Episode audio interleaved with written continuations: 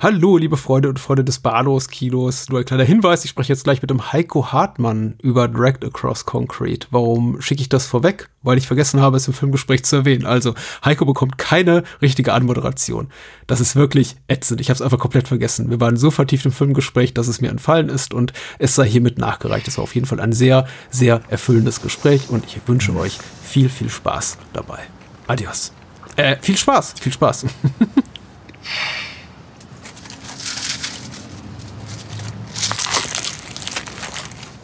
single red ant could have eaten it faster.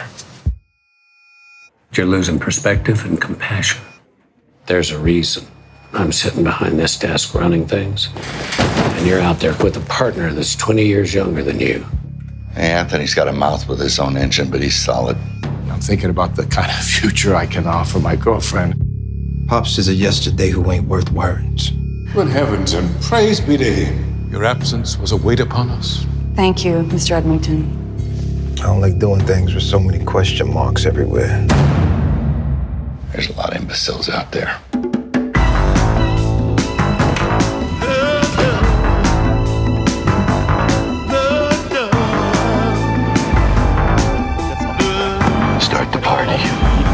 Leider finde, so ein bisschen ähm, leider äh, so, auf der gleichen Schiene, dass wir den Film ja schon relativ gut finden. Ne? Ich weiß jetzt nicht, wie bei dir die Zweitsichtung sind, aber ich würde eigentlich mal irgendwann gern mit dem Herrn Lohmeier, wenn ich mal wieder bei, bei ba äh, Bahnhofskino zu Gast bin, mich in Anführungsstrichen mit dir zanken und clashen, weil wir da irgendwie unterschiedliche Meinungen haben bezüglich eines Films. Aber ich war dann zu meiner Überraschung vielleicht ein klein wenig ähm, dann auch ziemlich angetan von, von ähm, Dragged Across Concrete und das schon mal so im, im Vorfeld zu sagen.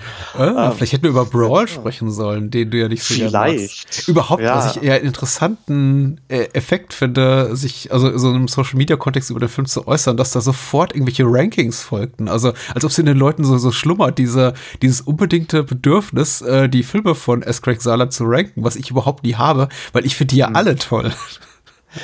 Ja, ich, ich, gut, du spielst du bestimmt dann auch noch auf einen Tweet von mir an, wo Ja. ich auf die äh, bisschen blöde Idee kam, auch um Leute, die es vielleicht selbst ein bisschen dumm finden, das so zu machen, ähm, die die ähm, Zahler-Filme mit Emojis bewertet habe und da kam ja dann auch ähm, Brawl ein bisschen schlecht weg. Einfach, ich weiß nicht, da passt es irgendwie nicht so richtig. Also Sala lässt sich ja immer schön viel Zeit und ich liebe das einfach, all das, äh, anders als mein bester Freund zum Beispiel, der da irgendwie, glaube ich, bei den Filmen immer ein bisschen ungeduldig wird, außer bei Dragged, überraschenderweise, den findet er auch richtig klasse. Ähm, äh, ich, ich mag das einfach so, so dieses Slow Burner. Und bei Brawl jedenfalls funktioniert das bis zu einem gewissen Grad, wenn Vince Vaughn dann ins Gefängnis kommt und dann flacht das allerdings dann auch so extrem ab, ähm, dass ich da irgendwie so ein bisschen meine Probleme hatte. Und so jetzt jedenfalls, wie sich Drag zum Beispiel auch aufbaut, da hatte ich ja erstmal da so die Befürchtung, dass diese ähm, Einführungen von den Charakteren vielleicht irgendwie Zeitprobleme äh, innerhalb der Geschichte heraufbeschwört. Aber was, was dann Gott sei Dank nicht so viel ist, weil es, es werden ja dann erstmal die ähm, zwei Kleingangster eingeführt, oder beziehungsweise eine, dann auch mit dem, beinahe, beinahe mit dem, mit dem äh, gleichen Effekt oder beziehungsweise mit der, der, dem gleichen Aufbau wie in Brawl, frisch aus dem Gefängnis raus. Gut, bei, bei Vince Vaughn, der kommt ja erstmal rein, aber es, es, ich, ich spüre da irgendwie so eine gewisse Parallele. Und ähm, bevor es dann eben zu äh, Mel Gibson und Vince Vaughn schwingt, hat man dann auch die Befürchtung, nimmt er jetzt hier irgendwann erstmal nochmal den Faden wieder auf? Wenn ja, wann? Will das irgendwie alles passen? Aber im Endeffekt im großen Kontext fand ich dann das, das schon dann relativ gelungen. Also jedenfalls wie der Aufbau der Geschichte ist. Also ich, ich habe für mich gedacht, irgendwie, weil ja auch Sala so ein bisschen genreaffin ist, wie Quentin Tarantino, ähm, dass er allerdings dann so diese, diese Genre-Affinität oder diesen Einfluss besser und subtiler verpacken kann als, als Tarantino, der leider irgendwie immer in Retro gerichtetes ähm, Kino macht mit dem ähm, Aufschrei, schaut her, das war damals, das finde ich geil, ich pack's in die Filme rein, der das irgendwie immer noch so ein bisschen äh, riesengroß bewerben muss. Und Sala, der, der, der kann das irgendwie besser, wie ich finde, in die, in die, Ver, in die Gegenwart verpacken und hängt nicht so sehr in der Vergangenheit. Auch wenn ich jetzt vielleicht leider ein bisschen schon abgedriftet bin oder vieles vorwegnehme. Das sind so die ersten Gedanken zu Dragged, die jetzt ja gerade aus mir rausgesprudelt sind. Und ähm, ja, also Aber das sind sehr, das sind sehr richtige und ich glaube auch gute Beobachtungen, weil ich hm. denke, Tarantino und Sala sind gleichermaßen, gleichermaßen äh, zitierfreudig und lieben einfach eine hm. bestimmte hm. äh, Periode, vor allem des US-amerikanischen Kinos. Aber äh, sie zitieren eben anders. Also die Zitate bei Tarantino sind unmittelbarer und auch erkennbarer. Mhm. Und ich meine, ich möchte Tarantino nicht mal einen Vorwurf draus, mach, draus machen, weil er hat ja auch nie versucht, das zu verstecken. Er, Richtig, ähm, ja ich meine, er stolziert ja mit einem, wie, wie ein alter Gockel diese Zitat vor sich hertragend daher und sagt, hier, guck mal, hier ist mein neuer Film und ähm, der ist übrigens inspiriert von 83 äh, Italo-Western und ich habe jetzt meinen eigenen Western draus gebastelt. Und ähm, Dragged Across Concrete und Salas andere Filme sind eben auch voll von Einflüssen des Kinos vergangener Tage, aber ähm, weniger eben unmittelbar erkennbar, sondern eher so, manifestieren sich eher so in der, in der Stimmung seiner Filme als vielmehr in einzelnen Zitaten oder der Tatsache, mhm. dass er zum Beispiel Songs verwendet, die in anderen Filmen schon mal vorkamen, weil das ist alles schon Salas eigener Mist. Die Dialoge sind sein eigener Mist, die Figuren sind sein eigener, aus seinem eigenen Mist gewachsen. Er komponiert sogar seine eigenen Songs äh, zu ja. seinen Filmen. Die klingen zwar wie aus den 70ern, aber sind nagelneu. Und das fände ich jetzt auch, glaube ich, äh, ich hatte damals schon, glaube ich, mit Stefan Jung bei Brawl Cellblock 99 kurz drüber gesprochen, auch immer am ähm, eine der schönsten Aspekte seiner Filme, der beglückendsten, diese, die Vertonung seiner, seiner Stoffe mit Songs, die einfach klingen wie aus dem 70er Jahre Radio gefallen und sich dabei zu denken, nee, die stammen aus dem Jahre 2018 zum Beispiel, in dem Fall. Ja. Ja, den Aspekt fand ich auch ziemlich spannend. Also ich habe mir auch gedacht, ja, okay, ja, er, er mag wohl auch so, so die, die, die Actionfilme, die, die äh, Bullenfilme oder, oder ähm, ähm Revenge-Movies aus mhm. den 70ern, packt dann da irgendwie alte Soul-Songs drauf. Das hast du ja auch schon, also jedenfalls dann mal natürlich ab Brawl. Und ähm, wenn man sich dann da schlau macht, neugierig ist und dann auch mitbekommt, dass Sala das wirklich alles selbst komponiert hat, das ist das, das ist schon richtig spannend. Ich finde das auch sau toll, weil es klingt, wie du ja schon gesagt hast, wirklich, als, als hätte man sich da irgendwie ein paar alte, vielleicht auch unbekannte Soul-Songs aus den 70ern mhm. ähm, rausgesucht und da, damit kann man auch richtig toll auf den Leim äh, gehen, weil ich kann mich noch an ähm, das Review von Oliver Nöding von Brawl in Cell Block 99 erinnern, das ich mir dann da durchgelesen habe. Und ähm, Oliver Nöding hat dann äh, irgendwo geschrieben, ja, alte Soul-Songs aus den 70ern, was ja so natürlich nicht richtig ist, also auch kein, kein Vorwurf an Oliver, aber äh, das, das bekommt er richtig gut hin. Und ich finde auch, weil, weil du jetzt gerade eben schon das mit den Tonspuren angesprochen hast, diese Reduzierung des Soundtracks oder beziehungsweise von Filmmusik bei Sala hm. richtig toll. Also das fängt ja schon bei Bone Tomahawk an, wo man ja dann eigentlich irgendwie nur hier und da ganz kurz Einschübe klassischer Musik hört. Ich glaube, das ist vielleicht an zwei oder drei Stellen des Films, wenn ich mich noch mhm, richtig entsinne. Mhm. Und dann ähm, eigentlich verzichtet er ja wie äh, bei, bei Brawl, wie bei Dragged Across Concrete eigentlich komplett auf einen normalen Score. Ja, und du hast stimmt. ja wirklich nur diese, diese, diese Soul-Songs. Und das, finde ich, macht die, diese Stimmung des, des Films irgendwo noch ein klein bisschen unangenehmer weil es, er, er lässt jedenfalls mal durch diesen Verzicht ein bisschen greifbarer mhm. wirken oder beziehungsweise noch ein bisschen reeller. Also ja, klar. Ja, es ist guter, das, das, das, ist, das ist toll. Also ich meine, man kann jetzt über den Film, den ich anspreche, der beinahe auch so arbeitet, äh, sich, sich äh, schrecklich drüber streiten. Mhm. Aber das, das macht ja auch Miyazaki in I Spit on Your Grave so. Der, der verzichtet ja auch komplett auf den Score und was die diese gesamte Raven Graffensch-Geschichte, also jedenfalls für mich noch unangenehmer mhm. macht als ohnehin schon. Und das ist so, so ein vielleicht auch, auch der Gedanke von Sala gewesen. Also gut, bei, bei, bei um, I Spit kommt ja nicht mal irgendwie ein Lied vor oder sowas, aber dass er dann wirklich einfach nur die Songs, die im Autoradio laufen oder irgendwo in der Wohnung äh, im Hintergrund äh, abspielen lässt, ist, ist schon stark. Also, also mir, gefällt das ungefähr genauso eben, wie ich es ja schon vorhin gesagt habe, dass er sich so extrem viel Zeit lässt bei seinen ja. Filmen. Ja, also ich habe das auch gemerkt bei, bei dem ähm, erneuten Anschauen von Bone, ähm, dass mir das unheimlich toll gefällt, dass er auch so solchen Nebensächlichkeiten viel, viel Zeit lässt.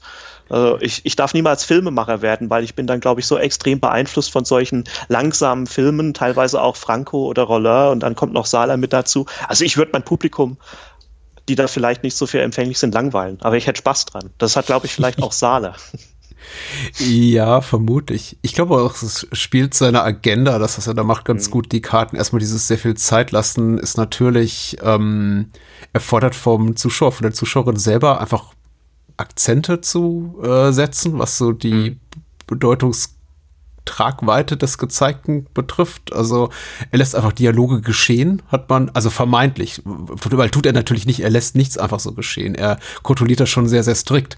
Aber er gibt uns diese, diesen vermeintlich vollumfänglichen Blick auf zum Beispiel ein, ein Beschattungsszenario, wie hier in diesem Fall, und lässt dann eben Vince Vaughn gefühlt minutenlang auf diesem Sandwich rumkauen und Eiersalat essen. Und wir selber müssen uns aus der Konversation zwischen ihm und Mel Gibson raussuchen, was eben gerade wichtig ist. Und ähm, das, was du vorhin angesprochen hast mit der Musik, ist natürlich auch dadurch, dass sie eben einfach fehlt und für uns keine artifiziellen, so dramatischen Spitzen setzt, die einem sagen, oh, jetzt, jetzt kommt was Wichtiges, da musst du aufpassen. Oder, oh, jetzt musst du dies und das empfinden, jetzt musst du traurig sein, jetzt musst du wütend sein, jetzt kommt eine Spannungssequenz, jetzt kommt irgendwie äh, das Lament des Helden und so weiter und so fort. Das ist natürlich auch alles, das macht eben seine Filme so, so reizvoll, finde ich für mich, so auf einer mhm. ästhetischen, mhm. auf einer rein audiovisuellen Ebene, also inszenatorisch.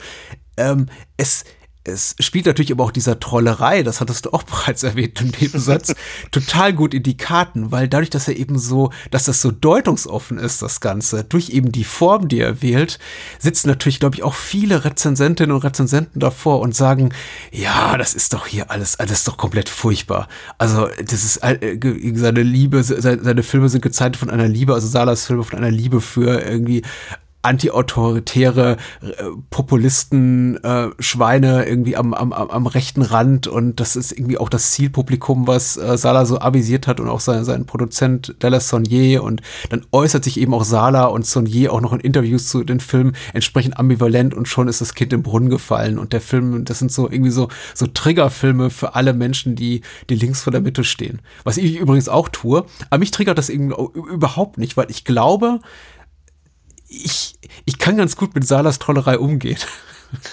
ich ich glaube, ich eigentlich irgendwie auch, weil da sind wir, ähm, die, wie du es ja gesagt hast, für Menschen, die, die, die so eher so links stehen, äh, ist es natürlich eine Triggerei. Also ich persönlich habe ja schon meine Probleme. Ich muss wieder ins Italo-Genre als Beispiel greifen, mhm. aber ich habe ja wirklich schon so meine Probleme bei Umberto Lenzis Die Viper. Ich finde den Film ziemlich gut, obwohl er episodisch ist, aber dieses reaktionäre Geschwafel von Maurizio Merli, jetzt mhm. egal ob im, im O-Ton oder dann eben dann auch, weil sich, glaube ich, die deutsche Synchro relativ nah daran bewegt, ähm, in der deutschen Synchro, hat mir schon damals, ich müsste den Film auch mal wieder schauen, ist schon ewig her, aber hat mir damals den Film ziemlich verhagelt. Also, also bis zu einem gewissen Punkt sitze ich da und denke mir, uff, also ich bin gleich auf der Seite eher von den Gangstern wie Thomas Milian, was lustigerweise, jedenfalls mal bei der Kinopremiere, ich glaube bei der Viper war es, dann auch beim Publikum so war. Also ich, ich wenn ich mich richtig erinnere, ich glaube, ich sag's allerdings auch falsch, ähm, gab es ja bei der Kinopremiere von Die Viper dieses Geschehen, dass das Publikum irgendwann mehr zu Thomas Millians Figur mhm. gehalten hat, der ja mhm. eher der Antagonist ist,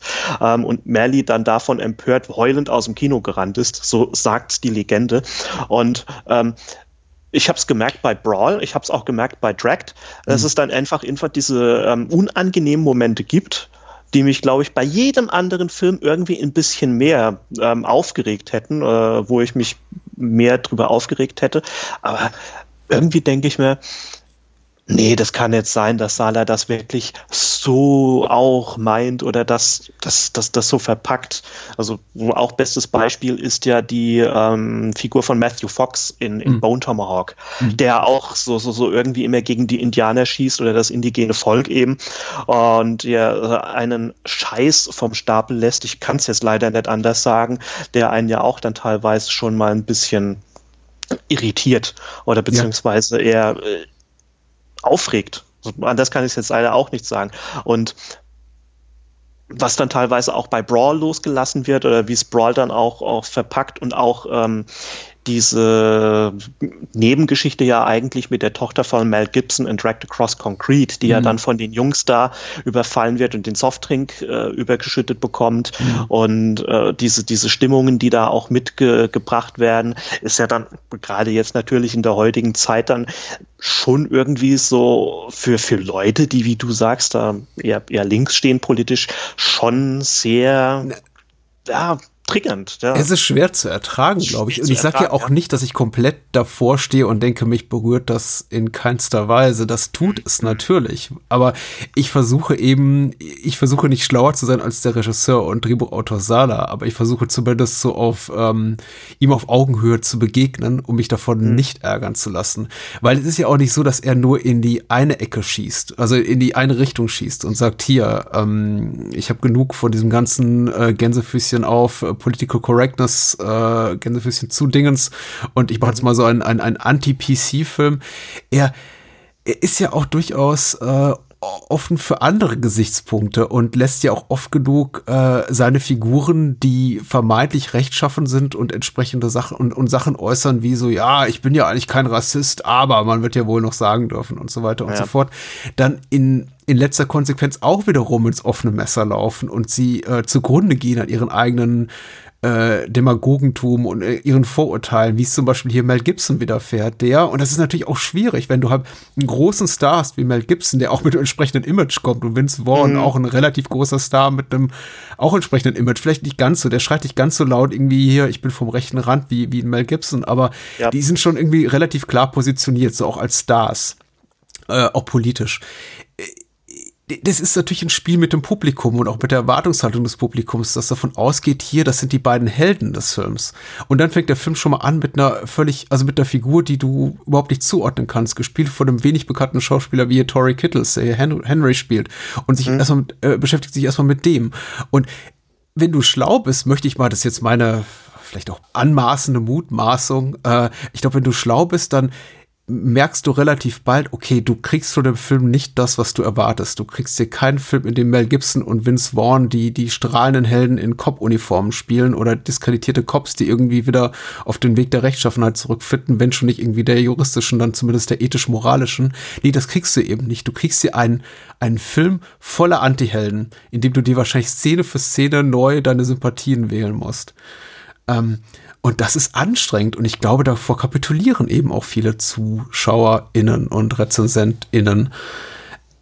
Äh, ich, ich komme vom Hölzchen aus Stöckchen, wollte damit eigentlich nur sagen, ich, ähm, ich kann mit vielem leben, was über Salas Film und auch über Direct Across Concrete im speziellen Fall, der glaube ich so der trolligste Film von allen ist, von den dreien, die er bisher gemacht hat, hat äh, leben mit vielen Reaktionen. Aber ich kann ganz schwer damit umgehen, wenn Menschen sagen, das ist doch einfach nur populistische, rechte, reaktionäre Scheiße. Weil ich glaube, dafür ist der Film zu smart.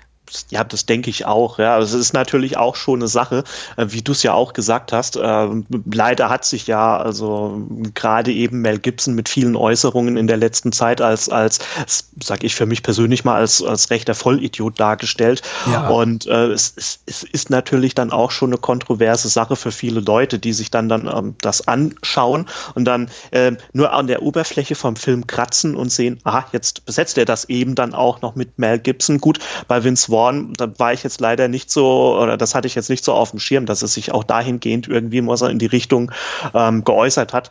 Aber es ist natürlich dann auch schon natürlich so Wasser auf die Mühlen der, der, der Leute gegossen, die, die dann da so vielleicht auch relativ vorschnell eine, eine Meinung haben über den Film. Das ist dann einfach nur populistisch. Also wie du sagst, es ist ja eigentlich ähm, Schießen schon in alle Richtungen. Und äh, irgendwo generell ist es ja auch eigentlich so mit der Genre-Affinität von Sahler, die er ja auch hat, dass er eben ne, generell in seinen Filmen, wie auch eben in Drag vieles mit Anti-Helden hat. Oder ich, mhm. ich habe mal gelesen über die Filme auch über Drag.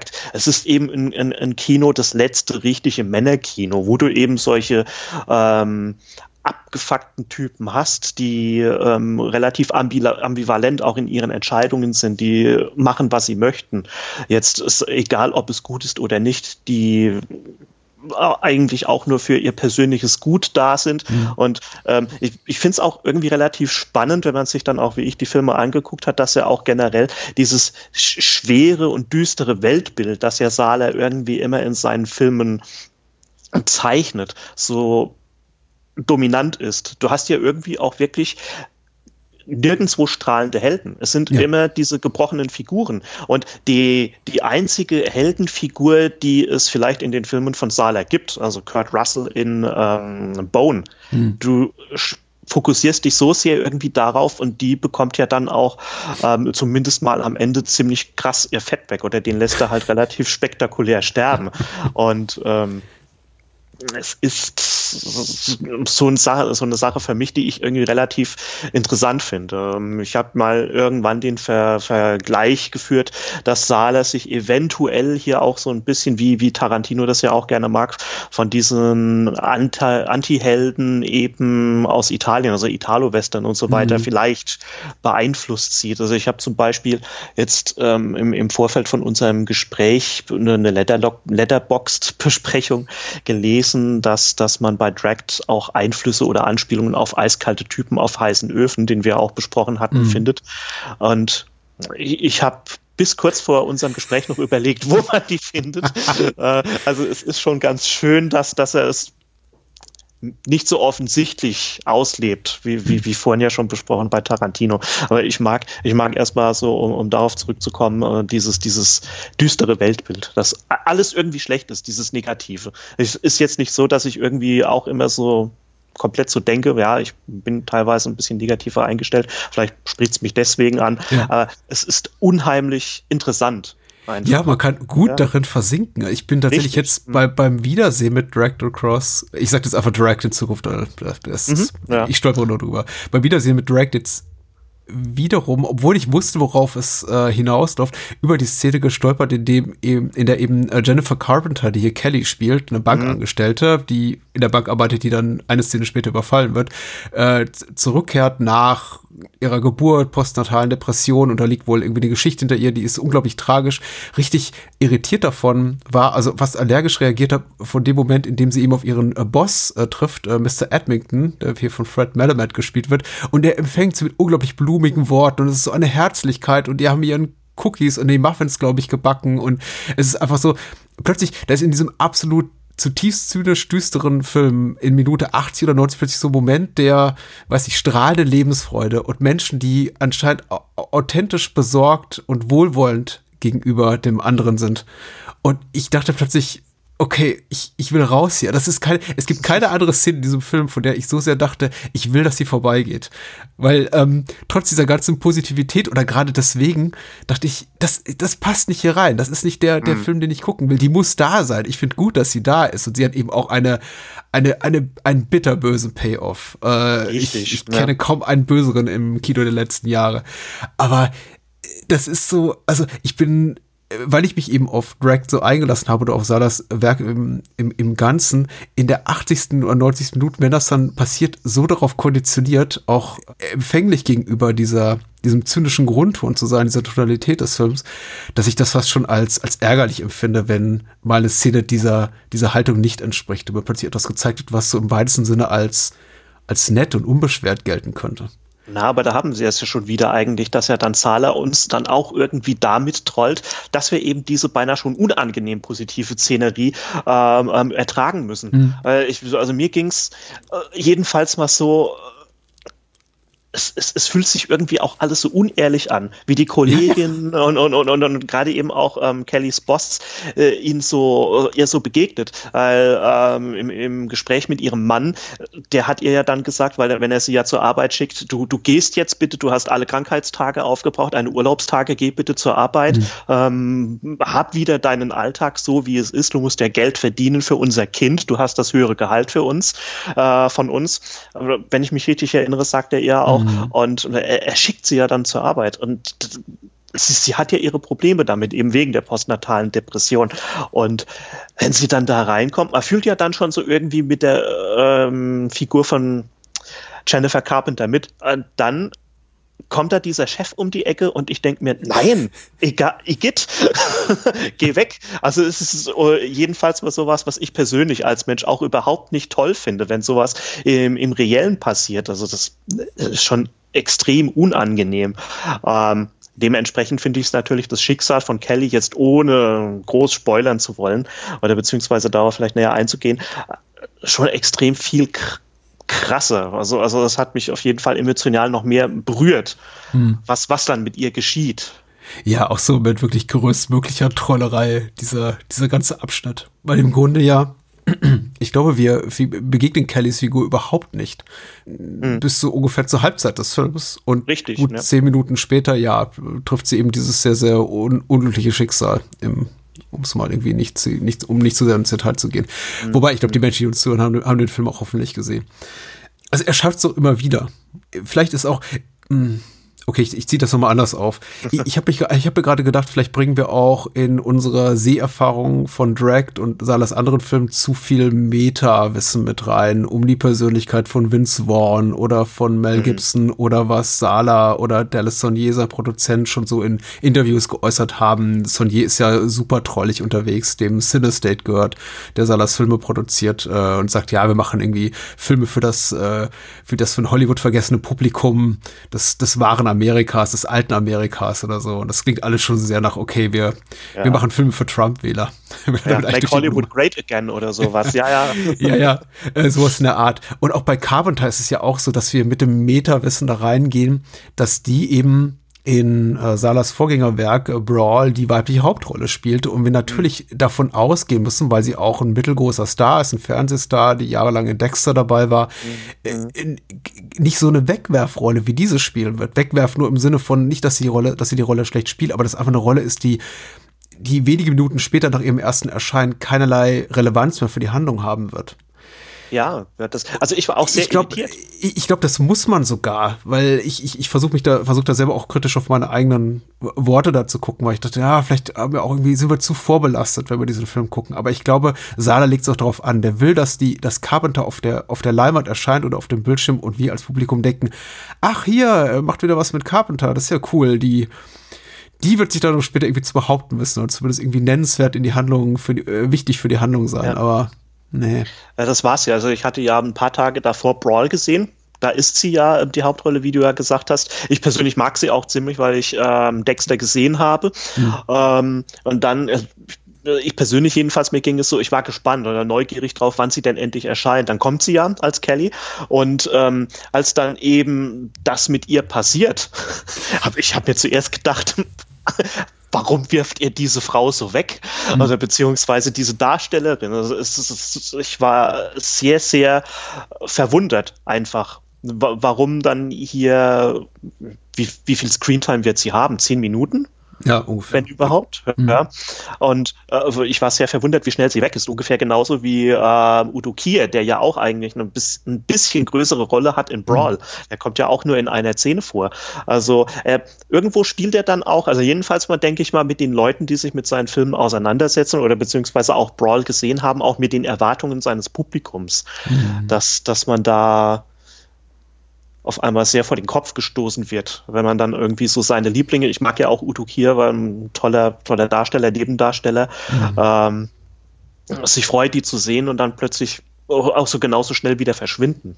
Ja, ist aber auch unmöglich, Udo Kier nicht zu mögen finde ich. Es gibt bestimmt irgendwie Leute äh, äh, vom Bahnhofskino-Publikum, die ihn nicht mögen. Vielleicht bekommst du ja irgendwie Feedback dazu. Ja, ich bin, ich, ich bin nicht so sicher. Also jemand mit seiner Filmografie, die irgendwie alles abdeckt von altem Euro-Italo-Schlock bis hin zu äh, Schlingensief und so, ist wirklich äh, schwer ja. für mich äh, nicht wertzuschätzen in höchstem Maße. Und ich freue mich auch über seine drei Minuten hier.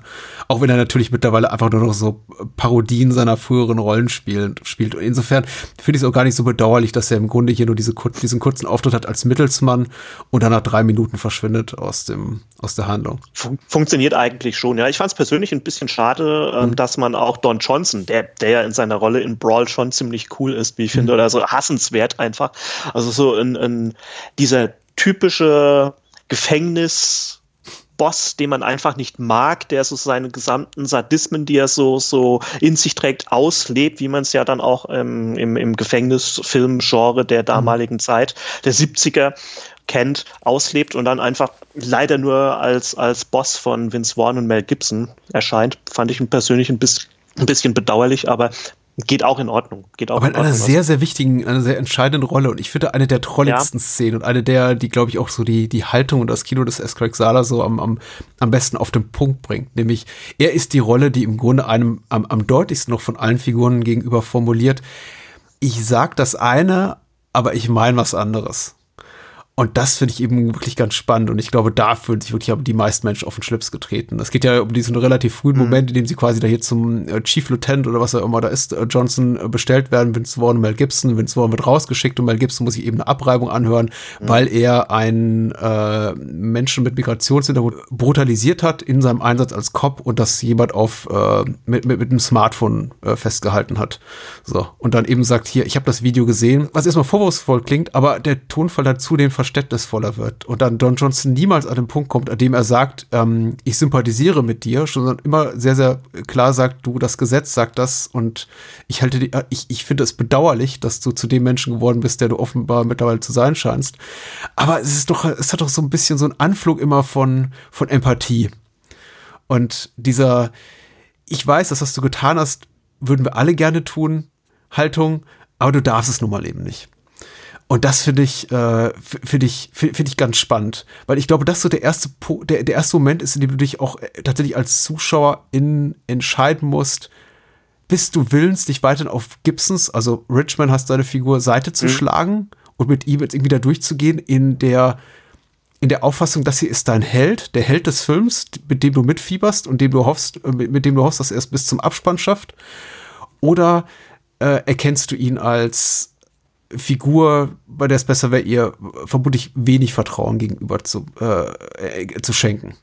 Und ich glaube, wenn du nach dieser Szene mit Johnson, die eigentlich sehr, sehr klar auch irgendwie die Politik des Films formuliert und auch das, das, das, äh, was eben Sala machen will, auf, auf den Punkt bringt, nämlich, dass wir hier sehr, sehr zerrissene, moralisch sehr ambivalente Figuren haben, dass es hier eben sehr, sehr viel Grau gibt und ganz wenig Schwarz und Weiß. Wenn du das nicht kapierst, dann wirst du, glaube ich, dich rumquälen mit den folgenden zweieinhalb Stunden. Ja, das stimmt. Das Und ich stimmt, glaub, ja. ich möchte mir nicht auf die Schulter klopfen, aber ich tue es vielleicht doch, wenn ich jetzt sage, ich glaube, mir gelingt das ganz gut, in dem Moment auch zu erkennen, ah, okay, der Film will gar nicht, dass ich Mel Gibson irgendwie als coole Socke empfinde wahrnehme. Als tragischen Held. Als tragischen, genau, als Anti-Helden, als Walter ja. White, dem ich bis zum Ende vom bitteren Ende von Breaking Bad mitfiebere. Weil ich ja denke, ah, vielleicht kommt doch noch der, das Gute in ihm raus. Es ist ja auch so, dass man dann auch später erst ein bisschen mehr über Richmonds Hintergründe erfährt, wenn mhm. du ja dann siehst, mit, mit, die Szene mit seiner Tochter, die ich ja schon angesprochen habe, oder eben seiner Frau, die ja auch Ex-Cop ist und ähm, an MS also erkrankt ist und mhm. sich ja ohne Schmerztabletten eigentlich kaum noch durch den Tag fortbewegen kann oder beziehungsweise den Tag ohne Schmerztabletten richtig irgendwie hinbekommt. Und zumindestens ist man für mein Empfinden schon ein bisschen auf der Spur, dass man aufgrund dieses Schicksals, das, das Sala ja für diese Figur sich erdacht hat, so zumindest irgendwo hofft, dass er vielleicht dann doch noch ähm, bei dem, was er sich ja dann auch vornimmt, vielleicht mhm. Erfolg hat. Aber so richtig toll gönnt man es ihm ja dann eigentlich auch nicht. Also für mein Empfinden. ich frage mich gerade, ob es jetzt noch Sinn ergibt, äh, die Inhaltsangabe vorzulesen. Eigentlich irgendwie eher nicht, weil wir ja so irgendwie auch schon so fröhlich durch die Handlung und durch die Story skippen, oder willst du? Ja, vermutlich. Ich würde nur zumindest sagen, es ist ein, äh, wollen, es ist ein Crime-Thriller. Es geht um einen Heist, um einen Banküberfall, an dem mehrere Parteien beteiligt sind und ähm, die alle gleichermaßen durchtrieben ekelhaft sind. Alle auf ihre Art und Weise. Und zumindest bei einigen Figuren fiebert man da doch so ein bisschen mehr mit in Richtung, hm, vielleicht ist das auch eine Figur, der man trauen konnte, die einem sympathisch erscheint als die anderen. Allen voran ist das eben Henry, der hier von Tori Kittles ja. gespielt wird. Und sein Buddy, äh, dessen Namen ich leider vergessen habe, Biscuit, der von Michael J. White gespielt wird. Äh, der, also Michael J. White zumindest für mich jetzt hier neben, neben Gibson und Warren der bekannteste Name im Cast. Und Carpenter natürlich. Äh, weil ich ihn doch aus einigen sehr, sehr schönen Actionproduktionen kenne. Und ich, ich war überrascht, ihn in einer relativ in einer Nebenrolle zu sehen hier als Henrys Tori Kittles Freund, in der eigentlich keine Möglichkeit hat, so mit seinem mit den Attributen zu glänzen, für die er normalerweise angeheuert wird, nämlich dieser en enorme Athletizismus und er ist eben einfach so ein so richtiger guter Actionstar. Und hier spielt er einfach Sidekick. Der auch irgendwann wieder weg ist der auch irgendwann einfach wieder weg ist, genau. Ja, ja. Und Thomas Kretschmer sollten wir noch erwähnen. Stimmt, richtig, ja. Also ich hatte im Vorfeld gelesen, dass er mitspielt, hab's dann während des Films vergessen und dann erst, wenn er die Credits ähm, oder beziehungsweise dann halt der, der ähm, Abspann kommt, wird er ja dann als Vogelmann dann nochmal, wenn ich es richtig, ja doch als Vogelmann gezeigt und ich gedacht, ach stimmt, Thomas Kretschmann. Kretschmanns Kinokarriere ist eine, ist eine schwierige. Er spielt nicht besonders viel guten Film mit, ist mein Gefühl. Und Das ich war stimmt, glücklich, ja. ihn hier zu sehen. Also tatsächlich auch mal hier etwas zu tun zu kriegen, dass er etwas zu, zu tun kriegt, was, was vorzeigbar ist. Doch, gutes Ding. Da, da gebe ich dir recht, ja. Ähm, diese, diese, um nochmal auf diese Langsamkeit des, Mhm. des, des Films zurückzukommen. Äh, wie empfindest du dann eigentlich den, den Aufbau von der Geschichte? Also so jedenfalls im, im, im Spannungsmoment. Passt das alles für dich oder ähm, gibt es da dann doch schon so Momente, weil ich ja auch schon häufiger im äh, Konsens mit, mit dieser Langsamkeit gelesen habe, dass es dann auch schon vielen Menschen, wir hatten es ja auch schon mal im Gespräch gesagt, äh, doch schon ziemlich quälend sein kann. Also ich habe da gesessen, also wie ich ja gesagt habe, leider ist es so bei mir, dass es bei jedem Film, der so über zwei Stunden geht, ich da erstmal so kurz ein bisschen innerlich schnaufe und mich mir denke, das ist schon viel Zeit. Und ähm, ich habe irgendwann Neugierde halber mal ähm, geguckt, wie lange der Film schon läuft und da war es, glaube ich, so circa eine, eine Stunde schon gewesen. Ich habe mir gedacht, verdammt, da lässt sich so viel Zeit. Das ist schon eine Stunde um, aber das, das merkst du gar nicht. Also ich, ich finde es richtig gut aufgebaut. Ich finde, hab diese latente, dieses latente Gefühl der Bedrohlichkeit, was mir dieser Film äh, vermittelt und Ja. auch dieses ähm, äh, sich selber irgendwie ständig neu orientieren zu müssen in puncto, wem schenke ich meine Sympathien, wem schenke ich meine Aufmerksamkeit, wo setze ich für mich die dramaturgischen Akzente, was jetzt gerade wichtig und was eher irrelevant. Das hält mich schon so, das hält mich tatsächlich wach und äh, deswegen fliegt der Film auch zum großen Teil an mir vorbei wie nix. Also fühlt sich für mich trotz seiner fast dreistündigen Laufzeit kürzer an als mancher 90 Minuten. Wobei ich natürlich nicht verneinen kann, dass wenn man eben sich nicht auf das Tempo des Films und die Figuren und eben auch die, die, die wirkliche Arbeitsleistung, die der Film von einem erwartet, nämlich mitzudenken, selber irgendwie auch Entscheidungen zu treffen, ähm, äh, wenn man sich nicht darauf einlässt, ich glaube, das kann sich schon quälend langsam an, anfühlen. Der Film selber kommentiert das ja auch. Mel Gibson hat ja, glaube ich, mehr als eine Szene, in der er mit äh, Vince Vaughn im Auto sitzt, observierenderweise und kommentiert, äh, wie laut schmatzend und äh, sehr behäbig er sein Sandwich isst und sagt hier irgendwie eine, eine Ameise hätte das ganze Ding schneller weg, äh, weg verknuspert als du. Das Ja. ist schon, also der Film äh, spielt ja auch, glaube ich, auch durchaus mit dem Blick auf den Zuschauer, auf die Zuschauerin, die da vielleicht sitzt im Kinosessel oder zu Hause und sich denkt, meine Güte, dauert das alles lange. Hm. Ich finde es, ich fand es nicht problematisch. Ich kann aber ehrlich gesagt auch nicht genau verbalisieren, warum nicht, weil ich glaube, bei anderen Filmen mit dem dermaßen meandernden, lethargischen Erzählton, mit dem Erzählrhythmus, da würde es mich mehr ärgern. Ich glaube auch, weil immer wieder Szenen, Momente eingestreut werden, in denen mich der Film so aus dieser, oh, aus dieser Stasis rausreißt. Der, der eine Bösewicht, ich weiß nicht, ob es Vogelman ist oder ob er überhaupt, ob es einer dieser anderen ist, beiden ist, die niemals ihre Maske abnehmen, der dann auch sich als möglicher Moslem offenbart, indem er irgendwie Allah herbeizitiert, aber wir wissen eben auch nicht, tut er das nur aus strategischen äh, Gesichtspunkten ich, oder ist es, ich meine, auch wieder so ein Trollmoment seitens Saale, wo man denken könnte, ah, okay, uh, ähm, musste das jetzt sein? Ich weiß nicht, ob es sein musste, Saale hat es eben gemacht. Ähm, der ist eben, der mit unglaublicher Brutalität vor sich geht, der hat eben auch so zwei, drei äh, Momente mit Gewaltspitzen, in denen ich schon dachte, ups, das ist, ist hart. Ähm, und das reißt mich eben auch immer wieder raus aus dieser möglicherweise gelegentlich auftreten könnenden, ist das überhaupt ein richtiger Satz, äh, Verfassung, äh, Wahrnehmung, der Film geht mir nicht gen schnell genug voran, ist nicht irgendwie treibend genug. Hast du jemals gedacht, ich, ich weiß nicht, ob ich den weitergucken will? Nee, also mir ging es da auch, eigentlich auch nicht anders. Ich meine, du musst also ihn zu Ende gucken, weil wir hatten uns jetzt verabredet, um darüber zu sprechen. ja, das auch. Aber ich habe mir nicht, also ich habe mir niemals so, so während der Film lief gedacht, uff, was habe ich da jetzt mit, mit, mit, mit Patrick ausgemacht? Das ist ja schlimm. Ähm, keineswegs. Also ich äh, war fasziniert davon, wie ich es ja schon vorhin schon gesagt habe, ich mag ohnehin so dieses langsame, dieses sich Zeit lassen. Und ich hatte zum Beispiel an der Szene mit dem Sandwich, das, die du ja angesprochen hast, meinen diebischen Spaß. Weil es ist eigentlich wirklich so vollkommen unnötig und ich glaube auch für einen Groß des Publikums. Und ich habe da gesessen und mir gedacht, das ist so vollkommen nichtig, so, so vollkommen unnötig. Aber Sala lässt das halt einfach so wunderschön laufen und äh, hat dann einfach dann auch einen Blick auf diese mh, kleinen Dinge, die für die Geschichte, weiß Gott natürlich eigentlich erstmal so auf den ersten Blick wirklich gar nicht nötig sind. Aber es, es ist also ich vergleiche es jetzt einfach mal so mit diesen typischen äh, Szenen, die es bei Tarantino gibt, wo mhm. man sich auch denkt, warum, warum ist das denn jetzt drin, wenn er sich so irgendwie extrem viel Zeit lässt oder Szenen ausformuliert, wie zum Beispiel die, die Kutschfahrt in The Hateful Eight, die für mhm. mich persönlich zum Beispiel auch extrem oder vielleicht ein bisschen zu lange ist.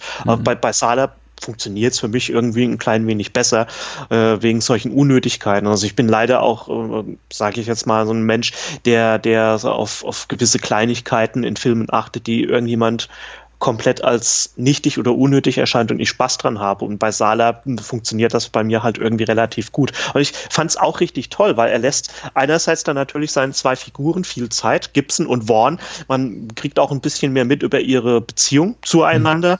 Mhm. Und jedenfalls funktioniert das eigentlich auch relativ gut dahingehend, dass man dann einigermaßen sich mit diesen Figuren schon besser auseinandersetzen kann, ohne dass man jetzt wirklich irgendwie komplett auf deren Seite ist. Äh, Wenn es dann, sagen wir mal, mit dem, mit dem Banküberfall dann auch richtig losgeht und die Spannungsschraube schon ziemlich gut angezogen wird, dann ist man da allerdings auch wirklich komplett im, im Film drin.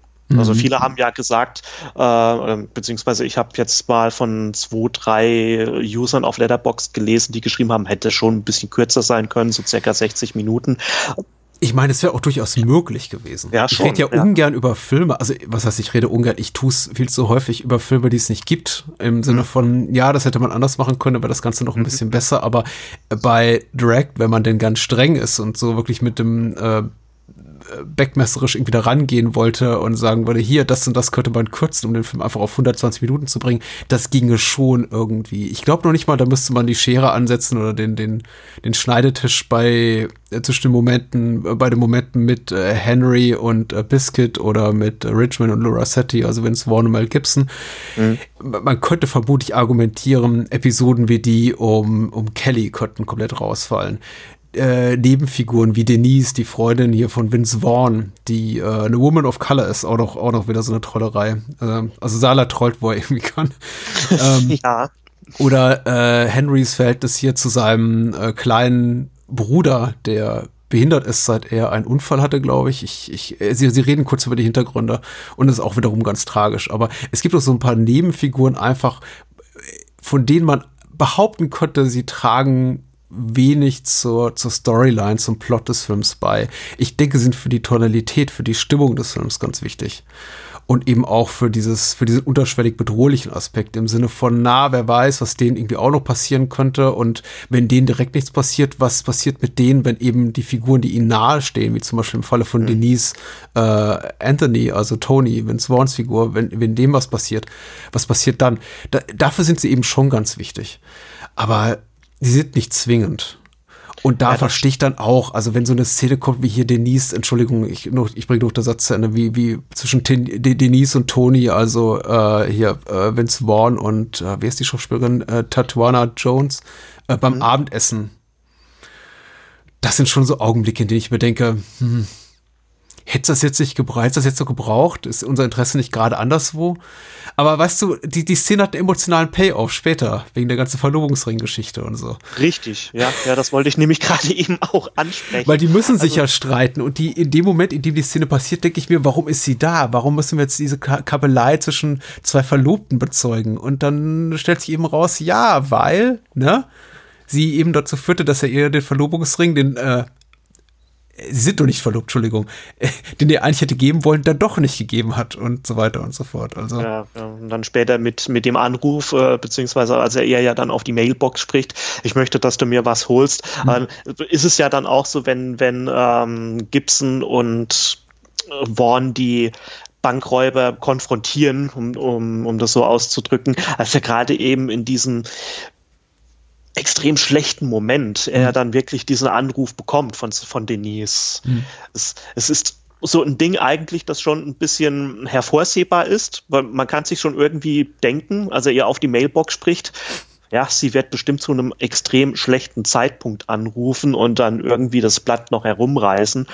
Ähm, wobei es jetzt, Zahler hätte es auch noch ein bisschen tragischer dann ent, noch, noch irgendwie die äh, entfesseln können, mhm. beziehungsweise inszenieren können. Aber irgendwo hat es dann im späteren oder für den späteren Verlauf des, der Story schon irgendwo einen Sinn, ja.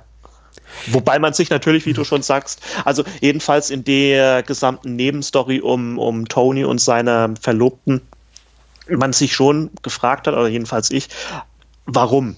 Das ist das Einzige, wo ich wirklich sage, könnte man vielleicht rausnehmen, vielleicht rauskürzen, aber es hat ja dann später raus dann doch schon irgendwo Sinn ergeben.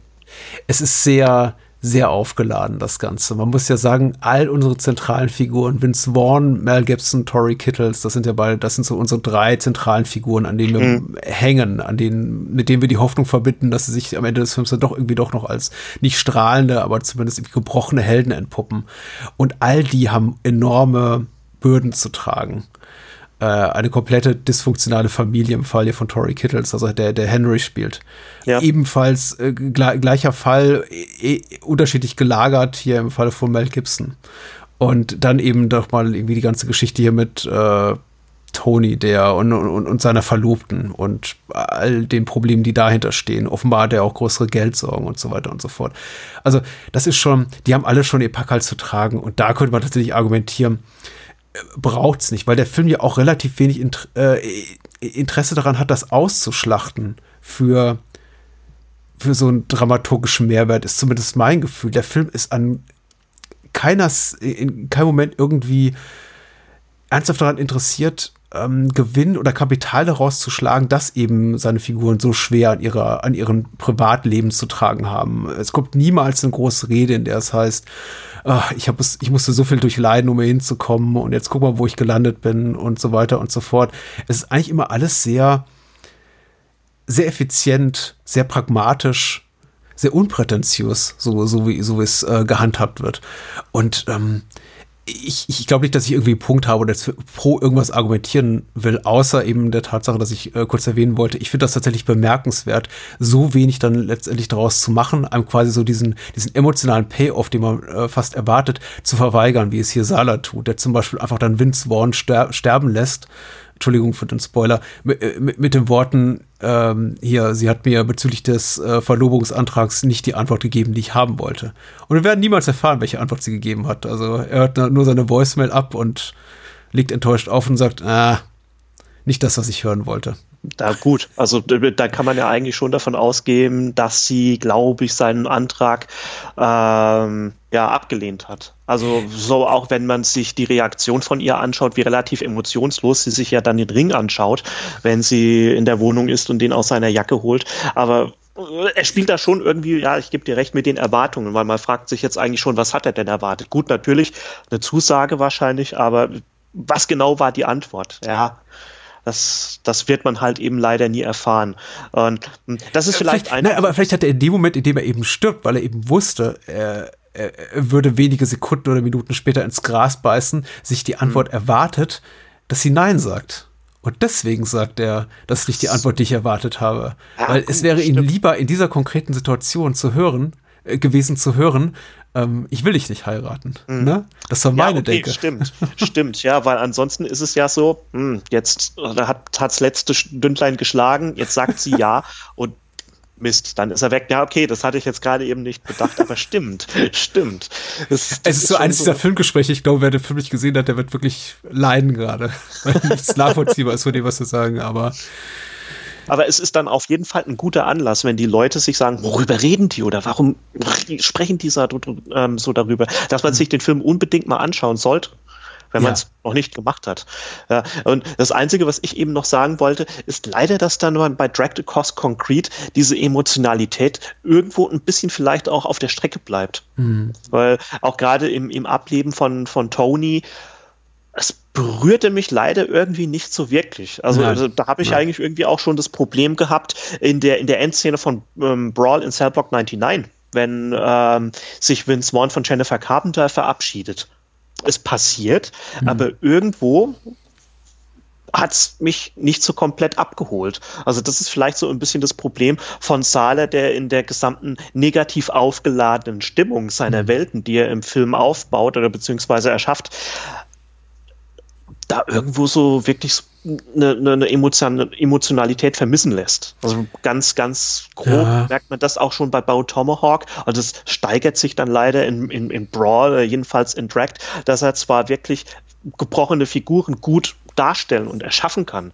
Das ist eine Sache, wie ich gesagt habe, die mir gut gefällt. Aber man leider irgendwie so, bis vielleicht auf Henry mhm. und, und seiner Familie, nicht wirklich so eine emotionale Bindung auf, bin, ähm, aufbauen kann. Oder wie siehst du das? Äh, ich sehe es ähnlich wie du und ich glaube, ich möchte auch mhm. ein Stück zurückrudern, als ich gesagt habe, im mhm. Grunde überrascht es mich, dass er das nicht Asala das nicht für die großen emotionalen Payoffs nutzt, das, was er eben voretabliert mit diesen ganzen schweren Lasten, emotionalen, persönlichen, privaten, familiären Lasten, die die Figuren eben alle zu tragen haben, dass er am Ende ganz wenig draus macht.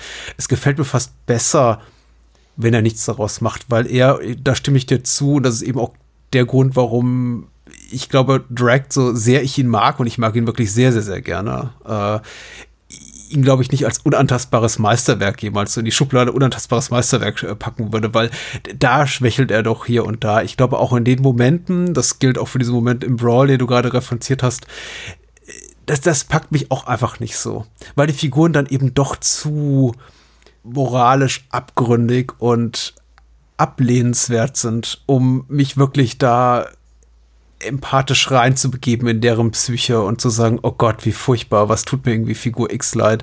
Und mhm ähm, ich, ich glaube auch Sala dann doch mit einem etwas zu breiten Pinsel malt, was so die äh, das familiäre Umfeld unserer Protagonisten hier betrifft. Ich meine, ich, du, das funktioniert auf dem Papier ganz gut. Dieses ganze hier, meine Frau Melanie Richmond, also Melanie, die von Laurie Holden gespielt wird, auch so eine Genre-Ikone, äh, die die hat MS und ähm, gegenüber meiner Tochter werden hier die die die bösen Jungs aus der Nachbarschaft irgendwie immer übergriffig und wir müssen hier weg und wo, wo, wo, wo soll das alles noch enden. Das funktioniert irgendwie schon theoretisch ganz gut, wenn dann eben irgendwie der Moment kommt, in dem dieser komplett eigentlich verachtenswerte Mensch, den Mel Gibson hier spielt und der Mel Gibson vielleicht auch privat ist, wenn er dann sagt quasi, trotzdem, was ich irgendwie alles gerade verbrochen habe und äh, dessen, was ich mich schuldig gemacht habe, solltest du Verständnis für mich haben, weil meine Frau hat eben MS und meine Tochter, sie hat, die hat doch keine Zukunft, wenn ich dort wohnen bleibe, wo ich, wo ich derzeit wohne. Das, das funktioniert einfach für mich nicht. Äh, dafür bin ich von den Figuren, also von seiner Tochter und von seiner Frau irgendwie zu weit weg. Das sind nur Figuren, mhm. die am Anfang mal auftauchen und mir quasi sagen, ich habe jetzt quasi mehr Anteil zu nehmen an dem privaten Schicksal dieser Figur, als ich eigentlich sollte. Und ähm, da ist mir dann noch das Drehbuch in seiner Nüchternheit und eine Abgeklärtheit, Abgeklärtheit in seiner, in seiner eiskalten Effizienz zu, zu, hat zu wenig Pathos, zu wenig Melancholie, zu wenig auch echtes Mitgefühl und persönliches Investment in seine, seine Figuren. Also als reiner Crime-Thriller funktioniert das für mich einfach alles sehr, sehr gut. Als, als, als, als, Charakterstück eben weniger, wollte ich, glaube ich, einfach nur sagen. Ja, das, da, da stimme ich dir auch zu. Also das ist wirklich so die, ähm, diese die, die, dieses Negative oder diese, dieser Kontrapunkt von Dragged Across Concrete, den, den man ankreiden kann, weil man wirklich, äh, also gerade in der Figur von Richmond, von Mel Gibson, ist es so, man, man, man sieht einfach, okay, die Frau, die hat MS, seine Tochter hat mit den Übergriffigkeiten der Jungs aus der Nachbarschaft zu kämpfen, ähm, dass es einfach da vielleicht auch nur eine Rechtfertigung ist für Sala, dass das Gibson eben so auf dieses Gold, das ja aus dem Bankraub äh, mitgenommen worden ist, scharf ist. Und ähm, es ist für mich dann generell leider auch ein bisschen zu wenig. Es ist zwar nett, hier diese Hintergrundgeschichte zu erfahren, aber die große Emotionalität, die wird da nicht irgendwie aufgebaut. Es ist einfach dann, glaube ich, auch wie in diesen, sagen wir mal, ähm, Revenge-Movies oder, oder Action-Thrillern, die wir in den 70ern hatte, einfach ein Aufbau ähm, der vielleicht dann einfach dann auch nur der Grund für das Handeln der Figur selbst ist. Mhm. Allerdings wird es dann doch schon verpasst, dass man daraus vielleicht ein bisschen noch ein bisschen mehr macht. Vielleicht hätte da Sala dann noch mal 30 Minuten extra gebraucht, um da noch mehr Tiefe reinzubringen, wenn er das dann ja. überhaupt irgendwo schafft. Nee, das braucht es auch nicht. Das kann ja auch mhm. tatsächlich komplett fehlen. Ein Film trotzdem ja. unfassbar unterhaltsam und, und, und, und sauber und knapp und, und verdichtet erzählt sein und sich eben auch nur, ich finde es komplett komplett ausreichen, wenn er sich eben auf diese, auf, auf, auf moralische Ambivalenzen und ansonsten auf den reinen Thriller-Plot äh, fokussiert. Das tut ja so ein Film wie Point Blank, den ich für ein eiskaltes Meisterwerk halte, auch.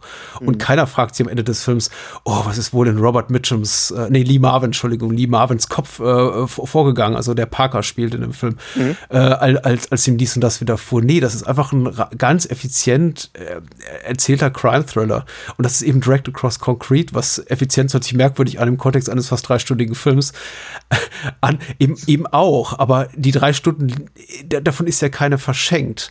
Ähm, ich, all das trägt eben zur bedrohlichen Grundstimmung und zur Thriller-Spannung eben bei, was wir sehen. Nur eben diese Momente, in denen es heißt, aber hier übrigens, das jetzt wird doch ein bisschen gemenschelt. Da habe ich das Gefühl, da offenbaren sich dann eben doch die Schwächen äh, von, von Sala. Und das ist so ein Aspekt, das ist zumindest mein persönliches Gefühl, den, der ist zunehmend präsenter in seinen Filmen. Ich habe das Gefühl, war kaum vorhanden in, in Bone Tomahawk. In Brawl haben wir dann zumindest so diese tragische Liebesgeschichte zwischen unseren beiden Hauptfiguren, die am Ende mhm. noch mal so richtig äh, auch, auch, auch ins Zentrum des Geschehens rückt. Aber hier haben wir es eben immer wieder, dass er eben immer wieder darauf rekurriert, auf die tragischen persönlichen Einzelschicksale. Und das ist so, na, das funktioniert für mich eben gar nicht so gut. Das kann ich, das, das kann ich hundertprozentig nachvollziehen. Das ist wirklich so das einzig, einzige, was ich sage, ist, ist schade. Wobei, äh, ich will ja jetzt eigentlich noch gar nicht irgendwie zum, zum Finale kommen, aber mhm. es, wie, wie, hast du das denn eigentlich empfunden? Es ist für mich persönlich irgendwie so im gesamten Kontext des Films ja schon beinahe irgendwo irritierend, wenn man dann auch vielleicht auch die anderen Filme von Sala kennt, dass es schon fast ein Happy End für Sala-Verhältnisse. Und, so. und irgendwie hat's mich rausgerissen. Meinst du ähm, jetzt das Ende Ende oder meinst du quasi die komplette letzte Stunde dieser Shootout das, ist? Das Ende Ende eigentlich dann so. was was was ähm, der Film zeigt, nachdem hm. ähm, ja auch ähm, können wir das sagen? Also, dass das ja dann auch Richmond leider ja. äh, ablebt. Ich glaube, das haben wir schon gesagt. Das, wir haben von Tony gesprochen. Ja, doch, ja. ja von Richmond auch, ja. Aber ähm, irgendwie hat's mich ein bisschen rausgerissen. Es war irritierend, dass das eigentlich so ähm, versöhnlich ist mit seinen Figuren. Mhm. ansonsten ist es ja immer ein schweres Schicksal, dass er dann auch den mhm. Figuren mhm. anhaftet in seinen Filmen.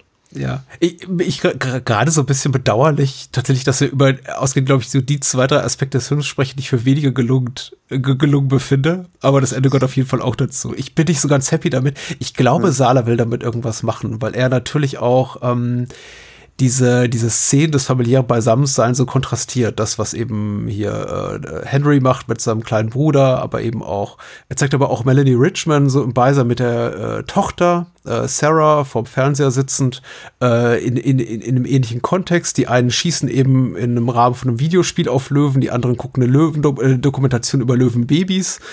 Äh, äh, wir haben am Ende auch noch mal quasi so dieses spiegelbildliche ähm, äh, Abschlusssegment, in dem wir eben quasi so die, die komplett ja, zerstörte Familie, zerstörte Existenz der verbliebenen Richmonds sehen, die dann, äh, die, die, dann überrascht werden von dieser Gold, Zusendung, also mhm. aus, dem, aus, aus, aus dem Banküberfall.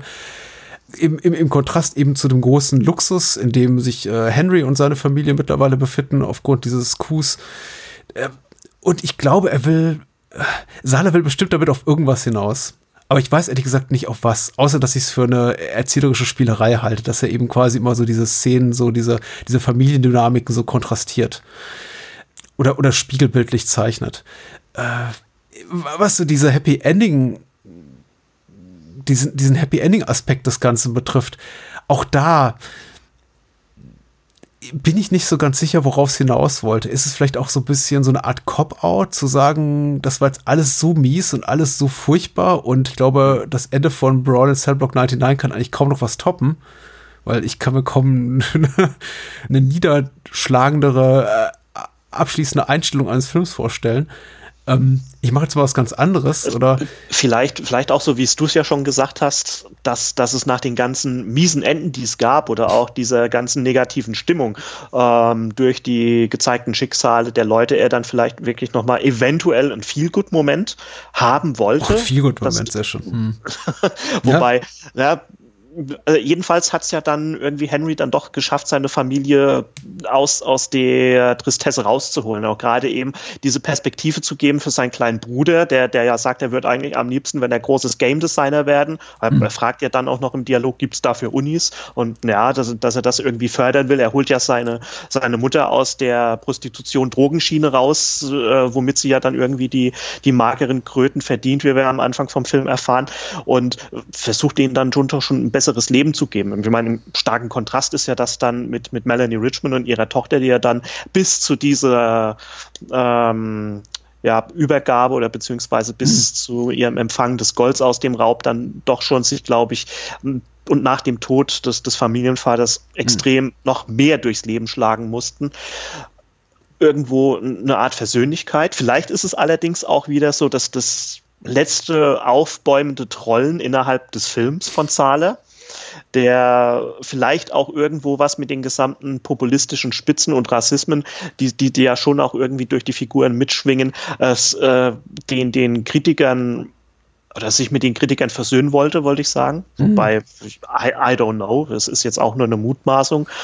Äh, ja, äh, generell ich glaube, wir werden es nie erfahren. Ich habe auch Richtig, das Making-of ja. zum Film gesehen, was eigentlich ganz mhm. hübsch ist, was auf der Blu-ray drauf ist von 45 mhm. Minuten Länge. Und entsprechende Äußerungen zur Politik äh, des Films oder zu seiner eigenen Politik macht eben Sala eben nie und keiner der an dem Film Beteiligten. Das ist alles so sehr, sehr, sehr, sehr offen. Also sie reden sehr, sehr viel über Spannungsmomente und inszenatorische mhm. Details und die, äh, den, den Soundtrack des Films und schauspielerische Leistung und so weiter. Aber was die Haltung des Films betrifft, was ja so neben der rein nackten Thriller-Spannung und der äh, äh, inszenatorischen Raffinesse das Reizvollste ist, einfach um was Dragged Across Concrete eben so so, so abhebt von, von üblicher Genreware, darüber wird gar nicht gesprochen. Was ich eigentlich erst initial erstmal bedauerlich finde und dann eigentlich ganz für ganz cool halte. Weil vielleicht, vielleicht gehört es einfach dazu, sich selber Gedanken machen zu müssen. Inklusive der Tatsache, dass das Ende für mich fast deplatziert wirkt in seiner, ja, in seinem Feelgood, in seiner Feelgood-Tonalität. Du hast schon recht, vielleicht ist das das richtige Wort. Ja, es ist ja auch alles so strahlend hell. Also wenn du mal guckst, hier diese, diese äh, Aber trotzdem sind die Figuren ja nicht glücklich. Also Henry ist nicht glücklich. Ja, das, er, er, hat, hat gearbeitet. Ähm, ja, ich, ich verstehe schon, was du meinst. Also hart gearbeitet, in, indem er sich da durchgesetzt hat mhm. bis zum Ende. Er ist ja dann auch eigentlich eine Figur, wo, wo du am Anfang gar nicht weißt, wo möchte Salle damit hin? Und ich, mhm. persönlich, ich war jedenfalls ein klein wenig schon überrascht, dass er dann auch ähm, im Shootout mit den Ganoven, die ja als beinahe unüberwindbar äh, in ihrer Konsequenz dargestellt ja. werden, sich da mit denen anlegt oder beziehungsweise das, das schafft, so lange durchzuhalten, wobei er ja eigentlich schon Mel Gibson und Vince Vaughn die, die Drecksarbeit machen lässt. Das ist vielleicht auch so ein bisschen, ein bisschen weiterer Trollmoment von Sala, weil wenn du mal guckst, ähm, der ich sag's jetzt mal überspitzt, jetzt hoffe ich mal, dass da keiner vom Publikum sich an der Äußerung anstößt. Also eigentlich, dass er ja den, den äh, Aspekt des, des, des Sklavens, die ja dann auch mhm. leider die zwei Farbigen, also Henry und sein Kumpel, ähm, darstellen, die ja einfach nur die Drecksarbeit machen für die Gangster und einfach mal den Fluchtwagen fahren, dass ja. er das ja dann irgendwie um, ummünzt oder beziehungsweise mhm. umdreht und dann Warren und, und, und Gibson die Drecksarbeit erledigen lässt und sich jedenfalls mal Henry zu beinahe schon schon zurücklehnt und ähm, ja die Szenerie mit dem Smartphone aufnimmt und dann später, nach, ähm, später hinaus ja dann auch noch Richmond zu, zu erpressen oder zu sagen, wenn wir uns da jetzt auf diesen Deal, den wir machen wollen, einlassen, dann habe mhm. ich hier auf jeden Fall was in der Hand, was dich ja dann schon ziemlich in die Bredouille kommen lassen kann. Es, ich finde es ich interessant. Im Endeffekt, ja, sicher ist es dann wirklich so toll für Henry, dass er das geschafft hat? Hat er ein schönes Leben oder ist es vielleicht auch einfach, weil du ja sagst, er ist nicht glücklich, diese immer das im Hinterkopf der Figur, dass er vielleicht dann doch wegen der Kohle, die er aus einem illegal, aus einer illegalen Sache, aus dem Raub gezogen ja. hat, vielleicht immer ähm, auf der Hut ist? Und sich denkt, irgendwann du, kann will- dieses Kartenhaus Ja. zusammenbrechen. Ja, äh, Kartenhaus ist ein gutes, gu gu gute, gute Wortwahl, weil glaubst du, jemand, der auf illegale Art und Weise und auf eine Art und Weise, die mindestens wahrscheinlich ein Dutzend Todesopfer äh, Opfer nach sich gezogen hat, in so einem Haus leben würde? Also würdest du dein Geld Nee. so ausgeben? Wahrscheinlich eher nicht. Du würdest dich wahrscheinlich erstmal ja so auf. zwei, drei, fünf Jahre bedeckt halten oder dein Geld irgendwie schon. ins Ausland schaffen. Stattdessen wohnt er eben in einer fetten, voll umglasten Villa da direkt am Meer und äh, in Saus und Braus in einem Trump-artigen Anwesen, das ist schon wow. Also ähm, be be beeindruckend. Insofern, es ist, weißt du, ich habe mich so ein bisschen über das, äh, über das Ende geärgert oder zumindest die Nase gerümpft. Und das habe ich auch beim ersten Mal, als ich den Film sah, vor äh, knapp drei Jahren oder vor zwei Jahren, als er rauskam. Ähm, er passt aber ganz gut zu dem, was Sala so macht, auch an anderer Stelle. Der Film ist eben keiner Art und Weise von Realismus oder Authentizität äh, verpflichtet, die wir mit unserem normalen Leben verbinden. Er ist eben auch betont palpig. Die Ja. Gangster tun eben auch Sachen, die sind Hanebüchen. Zum Beispiel mit einem analogen Kassettenspieler in eine Bank gehen und dort irgendwie äh, Phrasen abspielen, äh, also Instruktionen an die Bankangestellten, was sie als nächstes tun sollten. Äh, schon in Antizipation, was sie eben antworten werden. Richtig. Äh, Mhm. die, die, das sind alles Sachen, die voraufgenommen sind. Auf einem, wie gesagt, analogen Kassettenplayer. Also das ist irgendwie noch nicht mal, da, da, gibt es kaum digitale Technik hier in diesem Film. Und das Modernste ist wahrscheinlich noch so hier die, die, die Karre, die Vince Vaughn fährt und die er immer in, in Ordnung halten will. Also das ist alles, alles hochgradig merkwürdig. Vince Vaughn übrigens hier sagt äh, statt Shit oder, oder Damn immer Anchovies. Warum auch immer. Wahrscheinlich hielt Sala das beim Drehbuchschreiben ist auch, für ganz Sehr, lustig. sehr komisch, ja. Oder die, die, ähm, diese Wahrscheinlichkeiten, die Mel Gibson eigentlich äh, ähm, immer durchgibt im ganzen Film, 5%, 40% und so weiter, ist es auch ein ganz seltsames äh, Detail, das ich persönlich allerdings irgendwie äh, recht witzig finde einfach oder, oder obskur einfach. Das mit den Anchovies stimmt, das hätte ich jetzt schon bei einer vergessen, das irritiert. Oder vor allem die Szene, die du gesagt hast beim Banküberfall mit, mit, dem, mit dem Kassettenrekorder. Ich habe mich wirklich gefragt, ist es vielleicht so, dass da irgendwo ähm, anhand mit einer Kamera, mit einer Bodycam, die wir nicht sehen, der federführende ähm, Gangster, der den Bankraub initiiert, irgendwo sitzt, das beobachtet und da ins Mikro spricht. Aber nein, das ist nur ein Kassettenrekorder. Und wie weit muss der überhaupt gedacht haben, um alle Möglichkeiten, wie der Bankdirektor reagiert, das schon im Vorfeld aufzunehmen. Also das ist, also ich persönlich hacke ja nicht irgendwie auf, auf Logikfehler oder auf seltsame Entscheidungen von Filmen rum. Das ist ja auch nicht bei Dragged Across Concrete. Im Endeffekt ist schon die Abgebrühtheit, die die Gangster an den Tag legen, auch wenn diese seltsame Entscheidung, wie das gemacht wird hier im Banküberfall, schon seltsam ein Hanebüchen einfach ist. Ähm, es ist schon ganz, ganz gut und krass sehr gut inszeniert. Aber ja, äh, man hat dann doch schon ein paar Fragezeichen vor vorm Kopf oder, oder runzelt die Stirn einfach. Mein Empfinden ist, und das ist, glaube ich, auch der, der mit einer der Gründe, der, wichtigsten Gründe, warum ich Indirect und auch die andere Sache von Sala so interessant finde, ist, weil er eben schon teilweise einem einer vermeintlichen vermeintlichen Willen zur Abbildung einer, einer Realität, einer gelebten Realität, einer Alltagsrealität, die wir auch nachempfinden können, schon verpflichtet ist, indem er eben diese ganze politische Komponente da reinbringt, indem er eben Mhm. ähm, seine Figuren Sachen sagen lässt wie, ja, das wird mir wohl noch sagen dürfen oder hier, also ich, ich bin, äh, ich bin ja Cop und dafür bin ich ganz schön liberal und, und äh, also auch, auch De Debatten aus den News über Polizeigewalt zum Beispiel und über äh, Kriminalstatistiken aufgreift und die thematisiert und vielleicht auch nicht immer das sagt, was wir, was wir hören wollen. Und da schon sehr, sehr nah ist am, am Zeitgeist, einfach am Zeitgeschehen und an der, an einer äh, gesellschaftspolitischen Debatte. Und dann wiederum ist er eben sehr, sehr artifiziell in dem, was er zeigt und lässt eben äh, Figuren Sachen tun, die kein normaler Mensch tun würde. Ähm, die sind auch alle unglaublich gut in dem, was sie machen, unglaublich effizient. Und wenn zum Beispiel dieser eine äh, Waffenhändler, der da ähm, einem unserer ma- maskierten Attentäter, einem der, der beiden, die niemals ihre Maske abziehen, die, der unglaublich effizient ist, da dieses Auto zeigt und der dann auch erstmal äh, beschossen wird quasi, um zu demonstrieren, dass das Auto äh, schusssicher ist, äh, nicht, nicht im geringsten zuckt oder überhaupt eine menschliche Regung zeigt, das sind schon so Momente, in denen ich mir dann denke, okay, jetzt sind wir aber doch wieder irgendwie so auf, auf, auf, auf Planet Sala, irgendwie so in dieser absolut äh, in, in, in, ins mega art ins, ins hyperartifiziell überhöhten äh, Parallelrealität, wo einfach Schurken so böse sind und so kalt und so treffsicher und so einfach übermenschlich in ihren Fähigkeiten, dass ich mich irgendwie von jedem Anspruch an, an, an normale menschliche Regelungen oder Re Reaktionen irgendwie verabschieden kann. Und das ist ja. echt, das finde ich echt spannend hier in diesem Film. Das stimmt, das, das finde ich auch spannend. Das sind einfach diese, diese ähm, Larger-than-Life-Momente, wo du denkst. Ja, larger, ja genau. Ich glaube, da, danach habe ich gesucht. Sehr schön. Hm?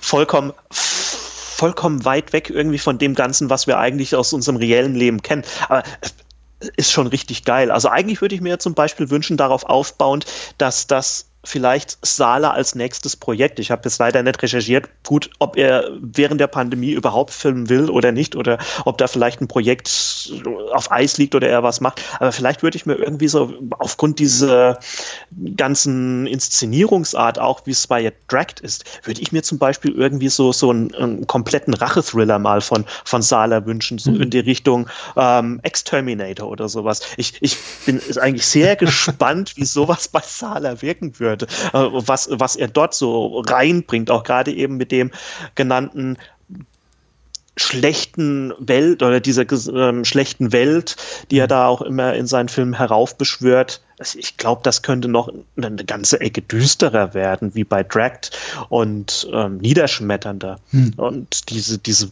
Bösewichte, die er da bringt. Es, es ist auch irgendwie ein bisschen äh, anfangs auch sehr vage, äh, wohin er mit denen will. Also ich erinnere mich gerade zum Beispiel auch an diesen Überfall auf den, äh, ja, auf diesen, auf diesen Store, wenn er ja dann den ja. Ladenbesitzer hm bedroht und dann im Endeffekt ja dann auch den ähm, Kunden, der da ins Geschäft kommt, niederschießt Richtig, und ja. erstmal ja, hier aufräumt oder beziehungsweise die Kasse mitnimmt und dann ja dann beide ähm, erschießt. Da habe ich mich zuerst auch gefragt, wo möchte er hier da überhaupt hin?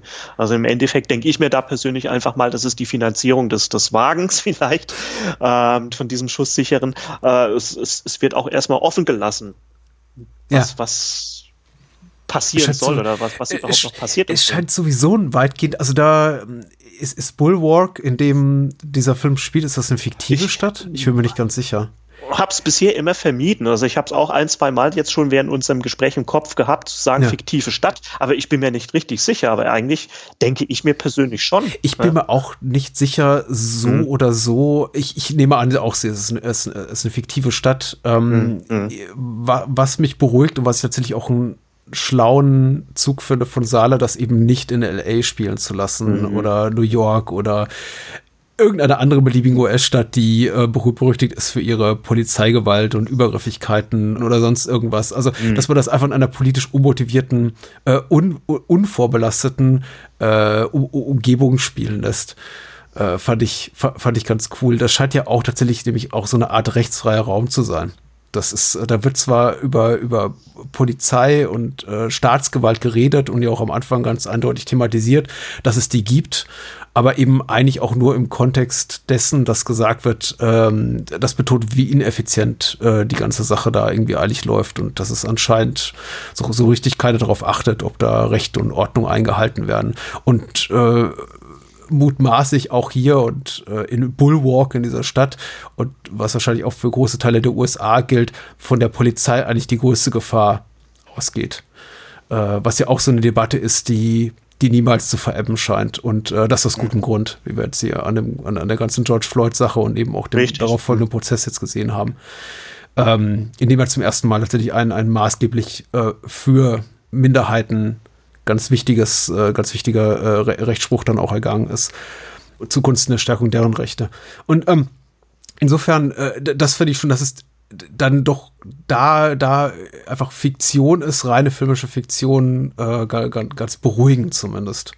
Und ja, das gibt einem irgendwie genau Bilder vor seinem geistigen Auge hat von Rodney King, der von, von, von Polizisten zusammengetreten wird. Ja, das gibt einem irgendwie dann auch nochmal so eine, so eine Abgrenzung zu unserer Re Realität und dem, was eben passiert.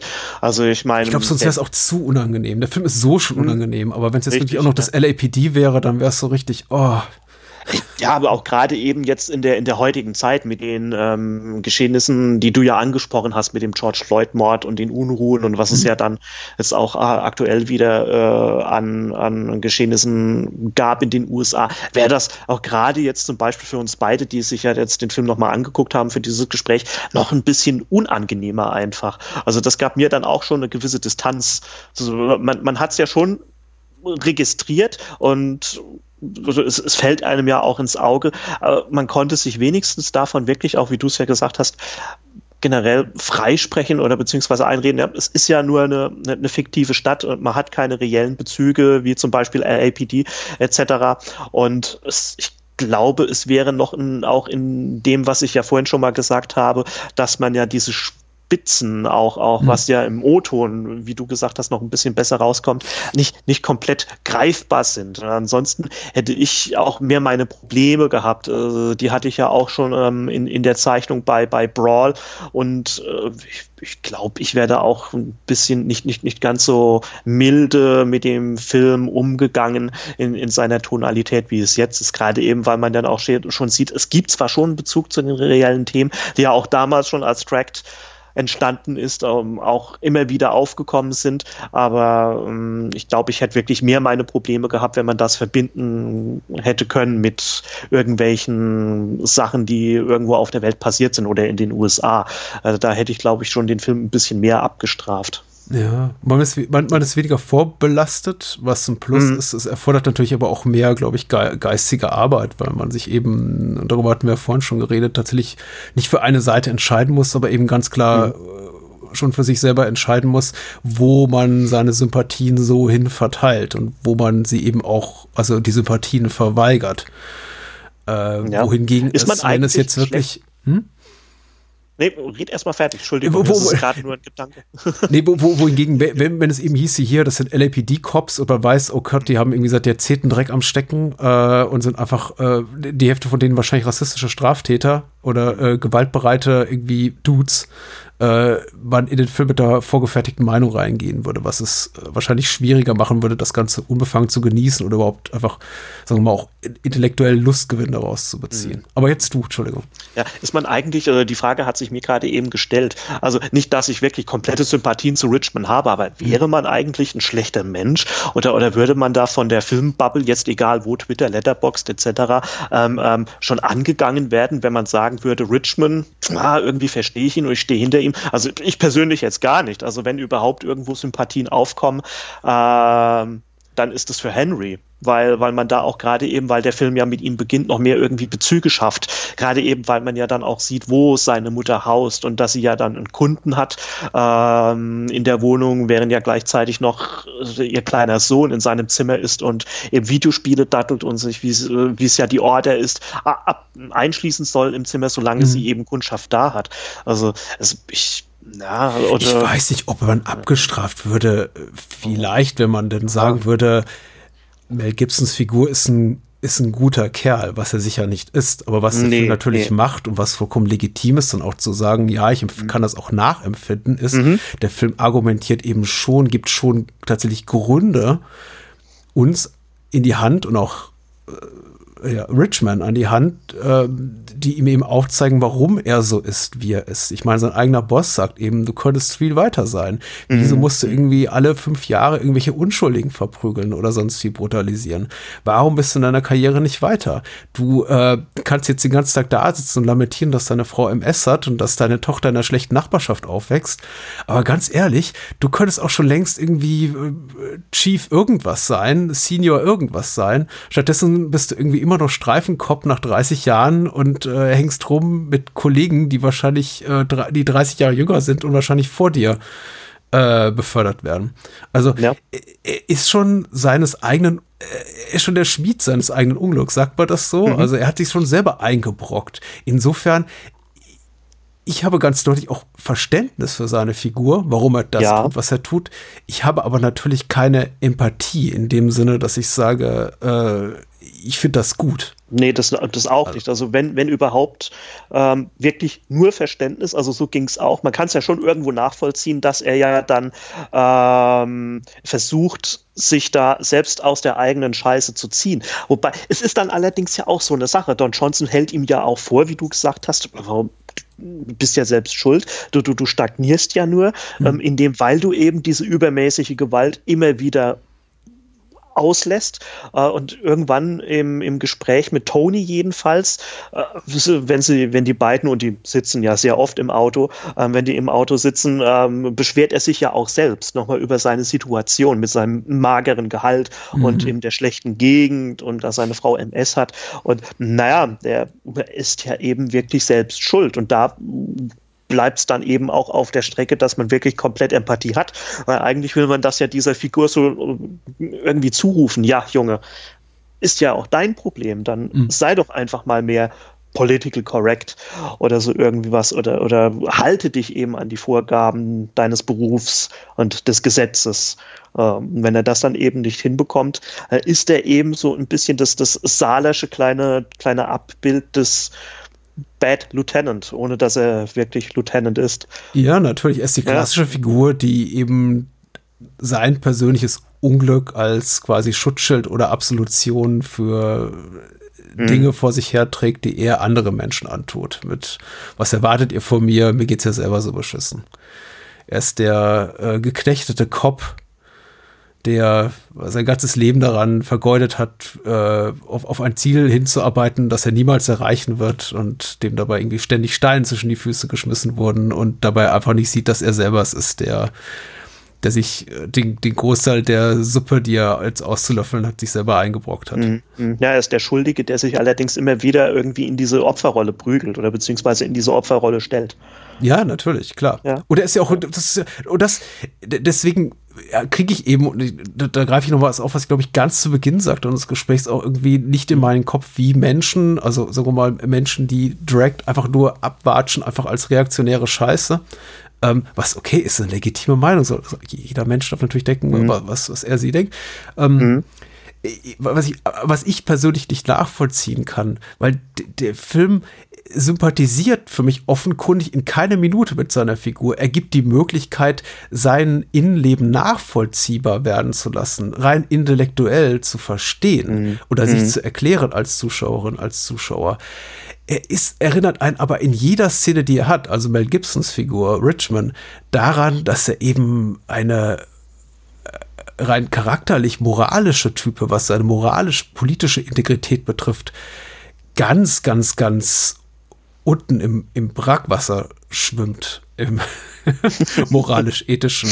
Äh, also, er kann es ja doch nicht mal lassen, mit seinem Kollegen, mit seinem Partner, mit dem er seit Jahren zusammenarbeitet, mit Vince Vaughns Figur, länger als eine Minute zu reden, ohne dass er irgendwelche rassistischen Spitzen rausholt und auf die italienische mhm. Herkunft von Vince Vaughn, also mhm. hier mhm, äh, stimmt, äh, ja. Toni verweist.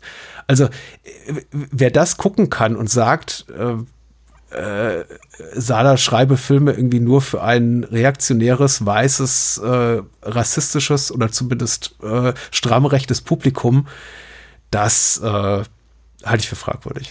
Ja, schon. Wobei, ist dir das eigentlich untergekommen?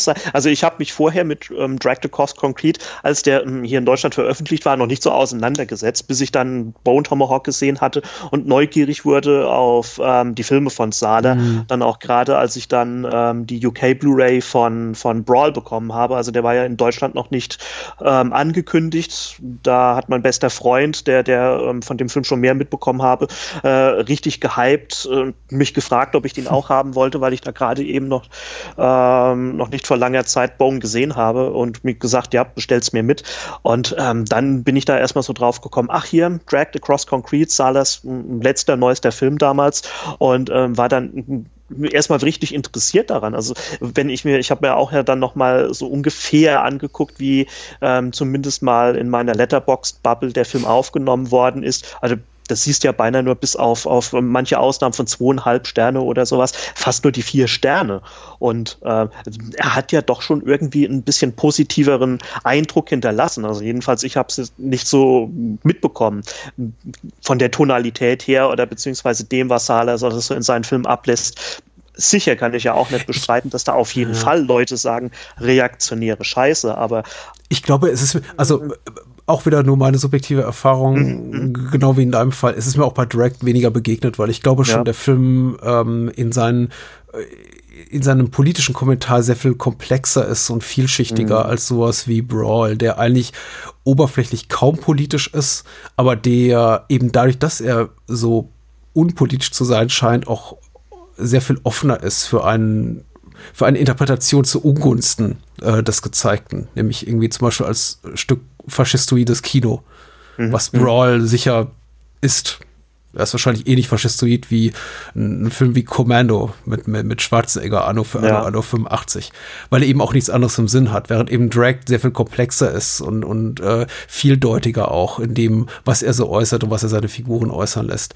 Äh, mir ist tatsächlich dieser ganze Vorwurf häufiger begegnet im Kontext von Brawl, und das mhm. eben auch im Zusammenhang mit gewissen Interviews, die eben vor allem der Inter, der, der Regisseur, also der, der Produzent der Lessonier da irgendwie gegeben hat, bestimmten Branchenmagazinen, in denen er sich eben ab dieser äh, Statements gemacht hat, wie ein verklausuliertes, wir machen äh, Filme für Trumps Amerika oder für äh, Trump-Wähler. Ich sehe es in meiner persönlichen Bubble auch, auch weniger. Da ist eigentlich ja. eine große Bereitschaft, sich damit auseinanderzusetzen. Und wenn da eben Kritik äh, kommt, dann eben hauptsächlich aufgrund des äh, lethargischen Erzählstils Films.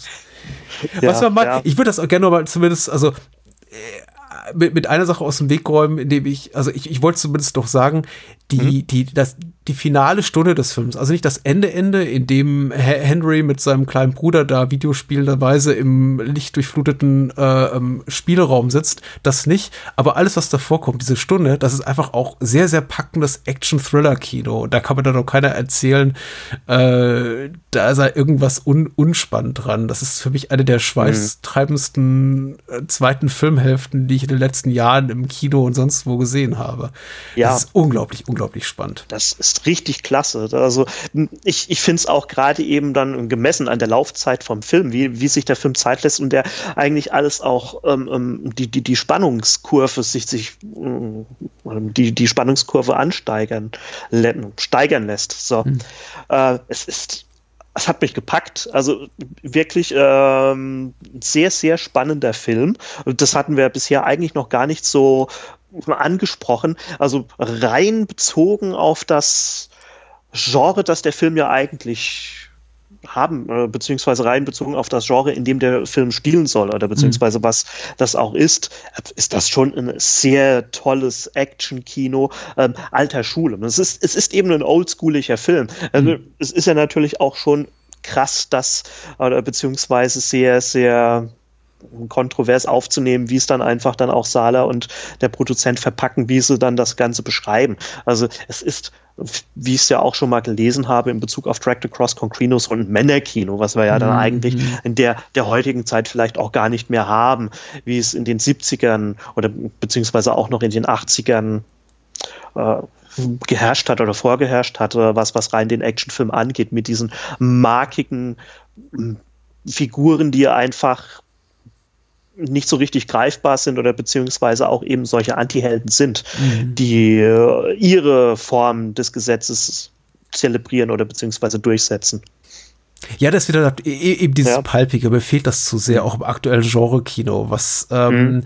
nicht so die, für, für mich nicht äh, dieses, ähm, dieses Palpige, vielleicht auch aber bewusst Trashige oder Exploitative so gut modulieren kann. Ich habe oft das Gefühl, ich, ich bin irgendwie so gefangen between a rock and a hard place zwischen zwei Sachen, die ich gar nicht mag. Also wirklich Thriller mit einem Genrefilm mit einem hohen Authentizitätsanspruch, wo alle Figuren eben sehr auch nah an, an, an dem, was wir so mhm. tagtäglich erleben und alle sehr, sehr korrekt ha äh, handeln und irgendwie einem vermeintlichen Realismus verpflichtet und dann diesen wirklich äh, ultra trashigen, ultra sleasigen, ultra betont B-Movie-igen äh, ähm, Film, die sich so anbiedern an ein, an ein Genre-Kino liebendes Publikum, was so die, die Krache alter Tage vermisst. Und dann kommt eben sowas raus wie VFW oder sowas.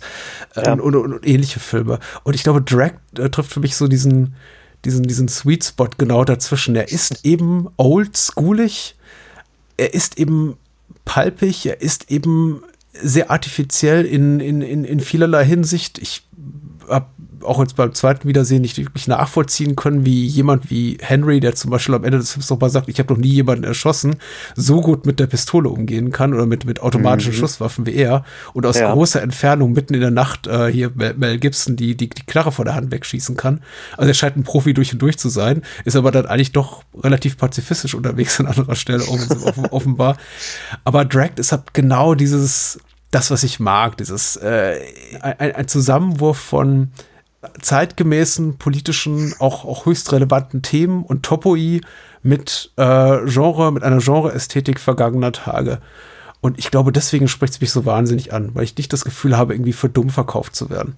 Ja, das hast du eigentlich jetzt auch gerade eben schon so schön gesagt. Also das kann ich eigentlich auch nur übernehmen. Ähm, gerade auch in der Art, wie, wie, wie Dragged Across Concrete im, im Endeffekt wirkt. Ähm, es ist auch nicht so, so übermäßig übertrieben. Da hast du eigentlich mit VFW ein richtig tolles Beispiel gegeben, weil der ist einfach wirklich auch wieder so, so, so, so rückwärts gerichtet. Ähm, ich habe damals bei Letterboxd geschrieben, VFW fühlt sich irgendwie an, als hätte Lucio Fulci einen Film für Canon gemacht damals. Ja, das Und ist, der ist ja auch genre-technisch weit weg. Ich möchte jetzt auch inhaltlich mhm. überhaupt nicht miteinander vergleichen, bevor jetzt irgendwelche ja. Menschen oder, oder mir aufs Dach springen und sagen, ja, aber das eine ist irgendwie dies und das hier ist was völlig anderes. Das ist klar. mir vollkommen mhm. klar. Aber äh, das ist, was ich eher sagen wollte, es, es gibt schon so, also ich freue mich ja auch, wenn Filmschaffende sich bei mir ein bisschen anbiedern, ich als mhm. Genre-Kino-Fan mhm. vergangener Tage. Aber ich wünschte eben, sie würden es eher in einer wirklich so smarten Art und Weise, wie es Drag mhm. tut, nämlich, dass er schon rekurriert auf Topoi und eine Ästhetik und auf, auf, einfach auf Stilmittel und auch, auch inhaltliche ähm, äh, Elemente, die ich mag, als wenn er sagt, hier, ich gebe dir jetzt all das, was du eh schon magst und dreh das irgendwie auch jetzt noch mal auf elf. Äh, ja, also ich verstehe ja, was du meinst. Vor allem dann halt mit. mit ich bin nicht so gut darin, meine Gedanken zu formulieren. mit diesen ähm, Filmen, die ja zwar schon irgendwie äh, einem auch das geben wollen, was es damals schon gab im Genre, allerdings das einfach nur wiedercoin. Und bei Dragged oder ja. generell bei, bei Sala finde ich das eigentlich so toll, dass er, wie ich es ja auch gesagt habe, das gar nicht mehr immer so rückwärts gerichtet oder mit einem verklärten Blick, wie man es mhm. vielleicht auch teilweise hat bei Tarantino. Ach, guck mal hier die, die schönen alten Filme, das, was ich toll fand, was ich mir in meiner Videothekarzeit reingezogen habe. Ähm, Sala verpackt das eben irgendwie viel besser in ähm, ein gegenwärtiges Kino, kann dann auch zum Beispiel ähm, Thematiken, die aktuell sind, gut aufgreifen, allerdings einem genau das, was du ja auch schon gesagt hast, bieten, was man mag. Also ich habe ja ähm, auch relativ spät irgendwie irgendwie so, so Action-Kino der 70er äh, und diesem Männerkino ähm, Bezug gefunden. Mhm. Ähm, wobei ich ja selbst ja zum Beispiel, weil es ja eben mein, mein Steckenpferd ist ähm, im Italo-Gebiet, ich auch die, die meisten Politoteschi äh, mit einer gewissen Distanz sehe, weil mir auch ja. das dort das Männerbild äh, schon, schon früher, bevor es eigentlich auch im, in, in unserer Gesellschaft mehr zum äh, Thema wurde, furchtbar auf den Sack ging. Mhm. Und ähm, leider triggert mich Tracked eigentlich auch schon mit, mit, mit Sachen, die, die mir persönlich dann ja. so über die Jahre immer besser gefallen haben, weil es auch ein, ein erdiges Action-Kino ist, das nicht so übertrieben ist. Und da ist der Film halt wirklich richtig stark und hat mir unheimlich gut gefallen, weil er einfach mehr down to earth ist als vielleicht andere Sachen, die da in den letzten Jahren veröffentlicht worden sind. Ja, down to earth finde ich ja eben ja nicht immer in den Szenarien, die der Film zeigt, aber in der Art und Weise, wie sie dann eben porträtiert werden. Richtig. Er, er entwirft im Grunde unmögliche Situationen, aber die Art und Weise, wie sie da dargestellt werden, ist so richtig, ist so unprätentiös, ist so nah an einer vermeintlichen Realität mhm. die so komplett uncool ist. Wie zum Beispiel die unglückselige Entsche Entscheidung von Michael J. White-Figurs äh, Biscuit hier diesen Schlüssel äh, runterzuschlucken, der eben das Gra Garagentor mit dem Fluchtauto äh, öffnet.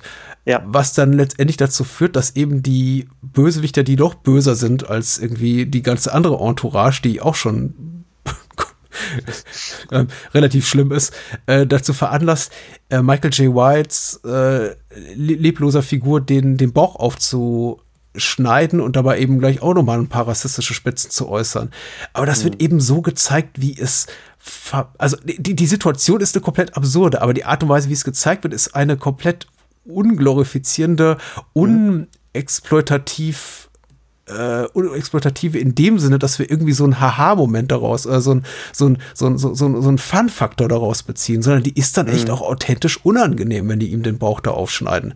Das ist eben dann eben kein und ach, ich, ich möchte total schlimm. Also ich glaube, VFW hat so gar nicht verdient, weil so schlimm fand ich den jetzt gar nicht. Ich fand ihn einfach nur irgendwie nicht besonders gut. es ist eben nicht so die Art von VFW Fun-Splatter, äh, bei, bei dem wir davor sitzen und denken, oh ja, oh, wieder was fürs Auge, sondern das ist dann auch wirklich, wirklich ekelhaft und wir müssen mit den Konsequenzen leben, obwohl wir vielleicht insgeheim darauf hinfiebern, dass was ganz Furchtbares passiert. Also die Gewalt in Direct Across Concrete ist, glaube ich, weniger harsh, war zumindest mein Empfinden, als in Born Tomahawk und in Brawl, den beiden Vorgängerfilmen von Sala. Aber wenn sie kommt, tut sie eben richtig weh. Das stimmt, ja. Also auch gerade eben die Szene mit Jennifer Carpenter, Ja. ähm, die äh, mich schon sehr überrascht hat, die ja eigentlich dann aus diesem Kontext, ähm, den, dem bisher etablierten filmischen Kontext einen rausreißt, weil es ja bis dorthin eigentlich gar keine so größeren Gewaltspitzen gab. Und dann eben die, die Szene mit äh, Michael J. Whites leblosem Körper oder lebloser Figur, eher gesagt, die du angesprochen hast. Das war schon richtig harter Tobak. Und das ist dann allerdings auch eine Szene, die du ansprichst, wo ähm, äh, auch wirklich wieder mit diesen rassistischen Spitzen, muss ich jetzt nochmal wiederholen, oder weil es ja. mir wieder in den Kopf gekommen ist. Bei jedem anderen Film, auch äh, bezüglich seiner Tonalität, hätte mich das, was die Figuren dort sagen, das Ganze irgendwie noch ein bisschen mehr angefressen. Ich weiß jetzt gar nicht, warum, aber es ist eben einfach diese gesamte Art, die Sala dann ähm, oder in der Sala seine Filme inszeniert, die doch schon so weit clever ist, dass man sich dann, auch wenn er natürlich irgendwo trollt oder beziehungsweise die ähm, Leute, die auf Political Correctness setzen, irgendwo triggert, die jedenfalls mich persönlich, dich ja auch, wie du gesagt hast, nicht ganz komplett ähm, in aufregen. Es kommt immer drauf, auch drauf an, wer es sagt. Das macht natürlich auch schon einen Unterschied. Und ich ja, finde, ja. out, out of context kann man da, ich möchte dich immer wieder zu dem Politischen zurückkehren. Ich glaube, äh, Ja, es soll jetzt sorry. auch mal, mal mein letzter Kommentar diesbezüglich sein für unser Filmgespräch. Ähm, aber äh, man kann das natürlich jetzt alles aus dem Kontext reißen, so Drehbuchzeilen zitiert aus Dragged ähm, und die untereinander auflisten und hat da wahrscheinlich vier DIN A4 Seiten voll äh, rassistischer Spitzen und teilweise Mhm, auch wirklich äh, stark verletzender äh, Kommentare, die in eine sehr, sehr unangenehme Richtung gehen. Jetzt ist es aber tatsächlich auch so, dass die, diese Dialogzeit in den meisten Fällen von Figuren geäußert werden, die psychopathische Geiselnehmer sind und Raubmörder. Ja. Und das sollte man eben dabei nicht unberücksichtigt lassen und dabei nicht eben denken, okay, wenn wir eben von auf, auf, Mel Gibsons Figur äh, äh, gucken, die hier einen Kopf spielt, dann gucken wir eben nicht auf Martin Riggs, anno äh, später 80er Lethal Weapon 1, 2, 3, sondern wir gucken eben auf einen gefallenen äh, Polizisten, der bereit ist, alles in Kauf zu nehmen, inklusive Toter, um irgendwie seiner Frau ein gutes Auskommen zu sichern. Wir, wir gucken hier auf äh, äh, radikale, komplett psychopathische äh, Raubmörder, die alles dafür tun, um an, an Geld zu kommen, inklusive äh, Leute einfach zu erschießen, die sie wahrscheinlich gar nicht zwingenderweise hätten töten müssen. Und sie sogar noch einen Spaß daraus machen, äh, ihre die, die Geisel, die sie nehmen, diese arme, arme, arme Frau, die auch noch in deren Gewalt kommt, auch noch psychisch wie körperlich zu foltern, bevor sie sie eben in einen sicheren Tod schicken. Richtig, also, ja, und wenn die eben dann spitzen, also einfach rassistische Sprüche gegenüber äh, People of Color loslassen, dann hat das natürlich ein ganz anderes Geschmäckle, als wenn das unser nomineller Held, von denen es in diesem Film auch keine gibt, täte. Ja, da gebe ich Insofern, dir recht. das ist dann fast schon eher Trollerei in Richtung des eines vermeintlichen rechten Publikums, was Sala in dem Moment hat. Nämlich so kurz vor Schluss doch mal Thomas Kretschmann und seine Überpsychos solche Dinge sagen zu lassen. Sachen, die vielleicht irgendwie einem, einem Trump-Wähler durch den Kopf gehen hier und da, was er oder sie sich aber nicht traut zu sagen. Und dann Ja. eben jemanden wie Kretschmann sehen, zu, zu sehen, der oh, Ja, aber generell ist es ja dann auch, ähm, weil du das ja auch ähm, äh, angesprochen hast mit dem Trollen gegenüber dem Trump-Publikum, hatte ich ja auch schon mal gesagt, so eine gewisse weitere Trollerei, in dem dann ja eigentlich Henry ähm, als Person of Color wirklich hier das, das gute Schicksal mhm. irgendwo widerfährt mit dem lichtdurchfluteten Haus und dem allen. Also das, das stößt bestimmt so manchem populistischen Vollidioten böse auf oder sowas. Ja, oder, oder Rechtspopulisten mhm. einfach. Hm. Vermutlich, ja, was ja. ich noch loswerden wollte oder beziehungsweise was ich sage, mhm. weil vielleicht hat es sich auch gar nicht so richtig rauskristallisiert, weil wir ja eben auch immer auf diese politische Komponente zurückgekommen sind von Dragged. Es ist ein ähm, großartiger Film, also wirklich sehr spannend, toll inszenierter Actionstreifen oder beziehungsweise eher gesagt Action-Thriller, das ja. trifft besser, der ähm, trotz seiner erstmal vielleicht anstrengenden Länge für jemanden persönlich, der da mal schaut, wie lange er geht und sich denkt, hui, knapp 160 Minuten. Äh, also er ist für mich persönlich jede Minute wert, wenn man auf geradliniges Action-Thriller-Kino steht. Jetzt ungeachtet dessen, was Sala dort eigentlich alles so an Aussagen verpackt oder nicht. Ja, ja, ja, ja. Und er ist auch sehr, sehr zitierfreudig. Ich glaube, wir haben ein bisschen sehr auf mhm. den konfrontativen, dialogseitigen Inhalten rumgeritten er ist auch teilweise einfach zitierfreudig in dem Sinne, dass er einfach One-Liner drin steckt, von denen ich sagte, oh ja, das ist, äh, das ist tatsächlich authentisch komisch. Also ich finde in dem Moment, ich glaube, wir haben dir die, die, die Zahlen oder Statistik-Obsession von äh, Mel Gibsons Figur hast du ja bereits erwähnt. Ich finde es tatsächlich mhm. ganz schön, wenn er tatsächlich äh, irgendwann Vince Warney damit konfrontiert und sagt, äh, weißt du, ähm, 50% is a non-answer to a yes or no question. weil, weil eben äh, Tony, also Vince Warns Figur, immer relativ simple Fragen stellt und Mel Gibson um die Ecke kommt mit, ah, ich würde sagen 50-50, 60-40 an einem guten Tag oder so weiter ja. und so weiter. Das ist schon, ist schon sehr, sehr komisch. Und die Sache hier mit dem, äh, ich glaube, äh, ich glaube, Tony sagt einmal, die, die Situation ist so, ist so mies wie Lasagne in einer Konservendose oder sowas in der Art. Lasagne mhm. in a Can. Ich krieg sie mal richtig hier auf die Kette, was er genau sagt. Aber es sind so ein paar sehr, sehr schöne Momente drehbuchseitig drin, die ich mir hoffentlich nächstes Mal besser merke als dieses Mal. Also sind wir eigentlich wieder so in dem Konsens. Ja. Uns beiden hat der Film gut gefallen. Ja, trist, oder? Ja. Vielleicht, vielleicht bringst du das nächste Mal doch einen deiner wirklich politisch hochgradig bedenklichen Polizioteski mit und äh, vielleicht reden den ich dann ganz toll Mal, finde. Ja, vielleicht reden wir das nächste Mal über die Viper oder über irgendwas anderes. Ja. Mal schauen. Ja. ja. Ist ja auch etwas, was diesem Format immer vorgeworfen wird. Tatsächlich, wir, wir seien zu politisch, äh, nicht nur, nicht nur meine Gäste, sondern eben auch ich werde zu dem politisch und so ist es ja eben auch. Wir leben eben in Zeiten, in denen einfach Dinge anders diskutiert werden und man mhm. sich jetzt irgendwie mhm. auch als Genre-Fan nicht mehr in diesem luftleeren Raum irgendeines Forums befindet. Ich möchte ja auch gerne Rückmeldungen von außen haben und ich möchte auch gerne politisch aufgeklärte Gespräche über solche Stoffe führen, sei es jetzt ein aktueller Film wie dieser hier oder eben ein, ein Poliziotteschi oder Crime-Thriller aus Italien, der, aus Italien der 70er Jahre. Und da muss es natürlich auch möglich sein, sowas zu thematisieren. Ja. Das hatten wir auch schon bei den, bei den äh, eiskalten Typen auf heißen Öfen, dass tatsächlich auch uns nominell so ein Pack, äh, zwei Männer als, als Helden verkauft werden, von deren Handlung man schon hier und da sagen kann, oh, das ist unangenehm. Mhm. Und ich finde, ehrlich gesagt, ich muss mich mittlerweile auch regelrecht dann dazu zwingen, das auszublenden. Insofern täte es auch dem Gespräch gar nicht gut, wenn ich jetzt so tun würde, als würde mich nicht hier und da was stören. Aber in diesem Fall habe ich eben das Gefühl, Sala spielt mit offenen Karten und man muss das sogar tun. Finde ich persönlich auch, ja. Also ich sage ja persönlich auch immer gerade bei den älteren Filmen, die du angesprochen hast, man sollte es auch irgendwo immer im Kontext der damaligen Zeit sehen, wie sie entstanden sind. Allerdings ist ein Diskurs, ein distanzierter über den Film aus der Sicht der heutigen Zeit auch schon wichtig.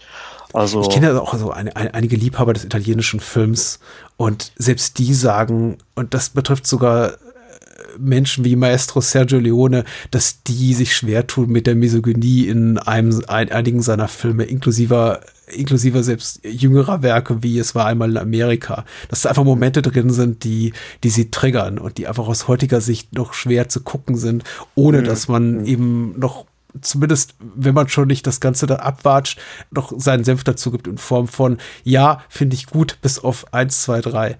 Also jetzt bin ich auch schon so in so einer, äh, das wird man wohl noch sagen dürfen, Rhetorik, so für meine äh, linke Haltung. Also ich lasse das jetzt einfach mal. Ich hoffe, das Gespräch hat allen Spaß gemacht. Ich hoffe es doch auch. Also wie gesagt. Und es war nicht so politisch, aber der Film ist eben ja, so politisch. Also richtig. neben aller Thriller-Spannung. Ja, also es hat mich auf jeden Fall wieder gefreut, bei dir zu Gast sein zu dürfen. Das hat mich wahnsinnig gefreut, dass du da warst. Wo kann ich noch mehr von dir lesen? Bis wir Noch uns mehr? das nächste Mal wieder hören. Noch mehr kann man mir äh, von mir auf jeden Fall lesen bei Allesglotzer, also allesglotzer.blogspot.com. Entgegen des Namens, weil viel Genrewerke dort drin sind, äh, gucke ich auch wirklich ziemlich viel andere Sachen und ab und zu kann man von mir auch ähm, Booklets lesen für Filmart. Da kommt bald wieder was. Ähm, seid gespannt und vielen Dank nochmals und bis bald, Patrick. Ich habe zu danken. Ich habe zu danken. Komm bald wieder. Gerne. Bye, bye. Ciao.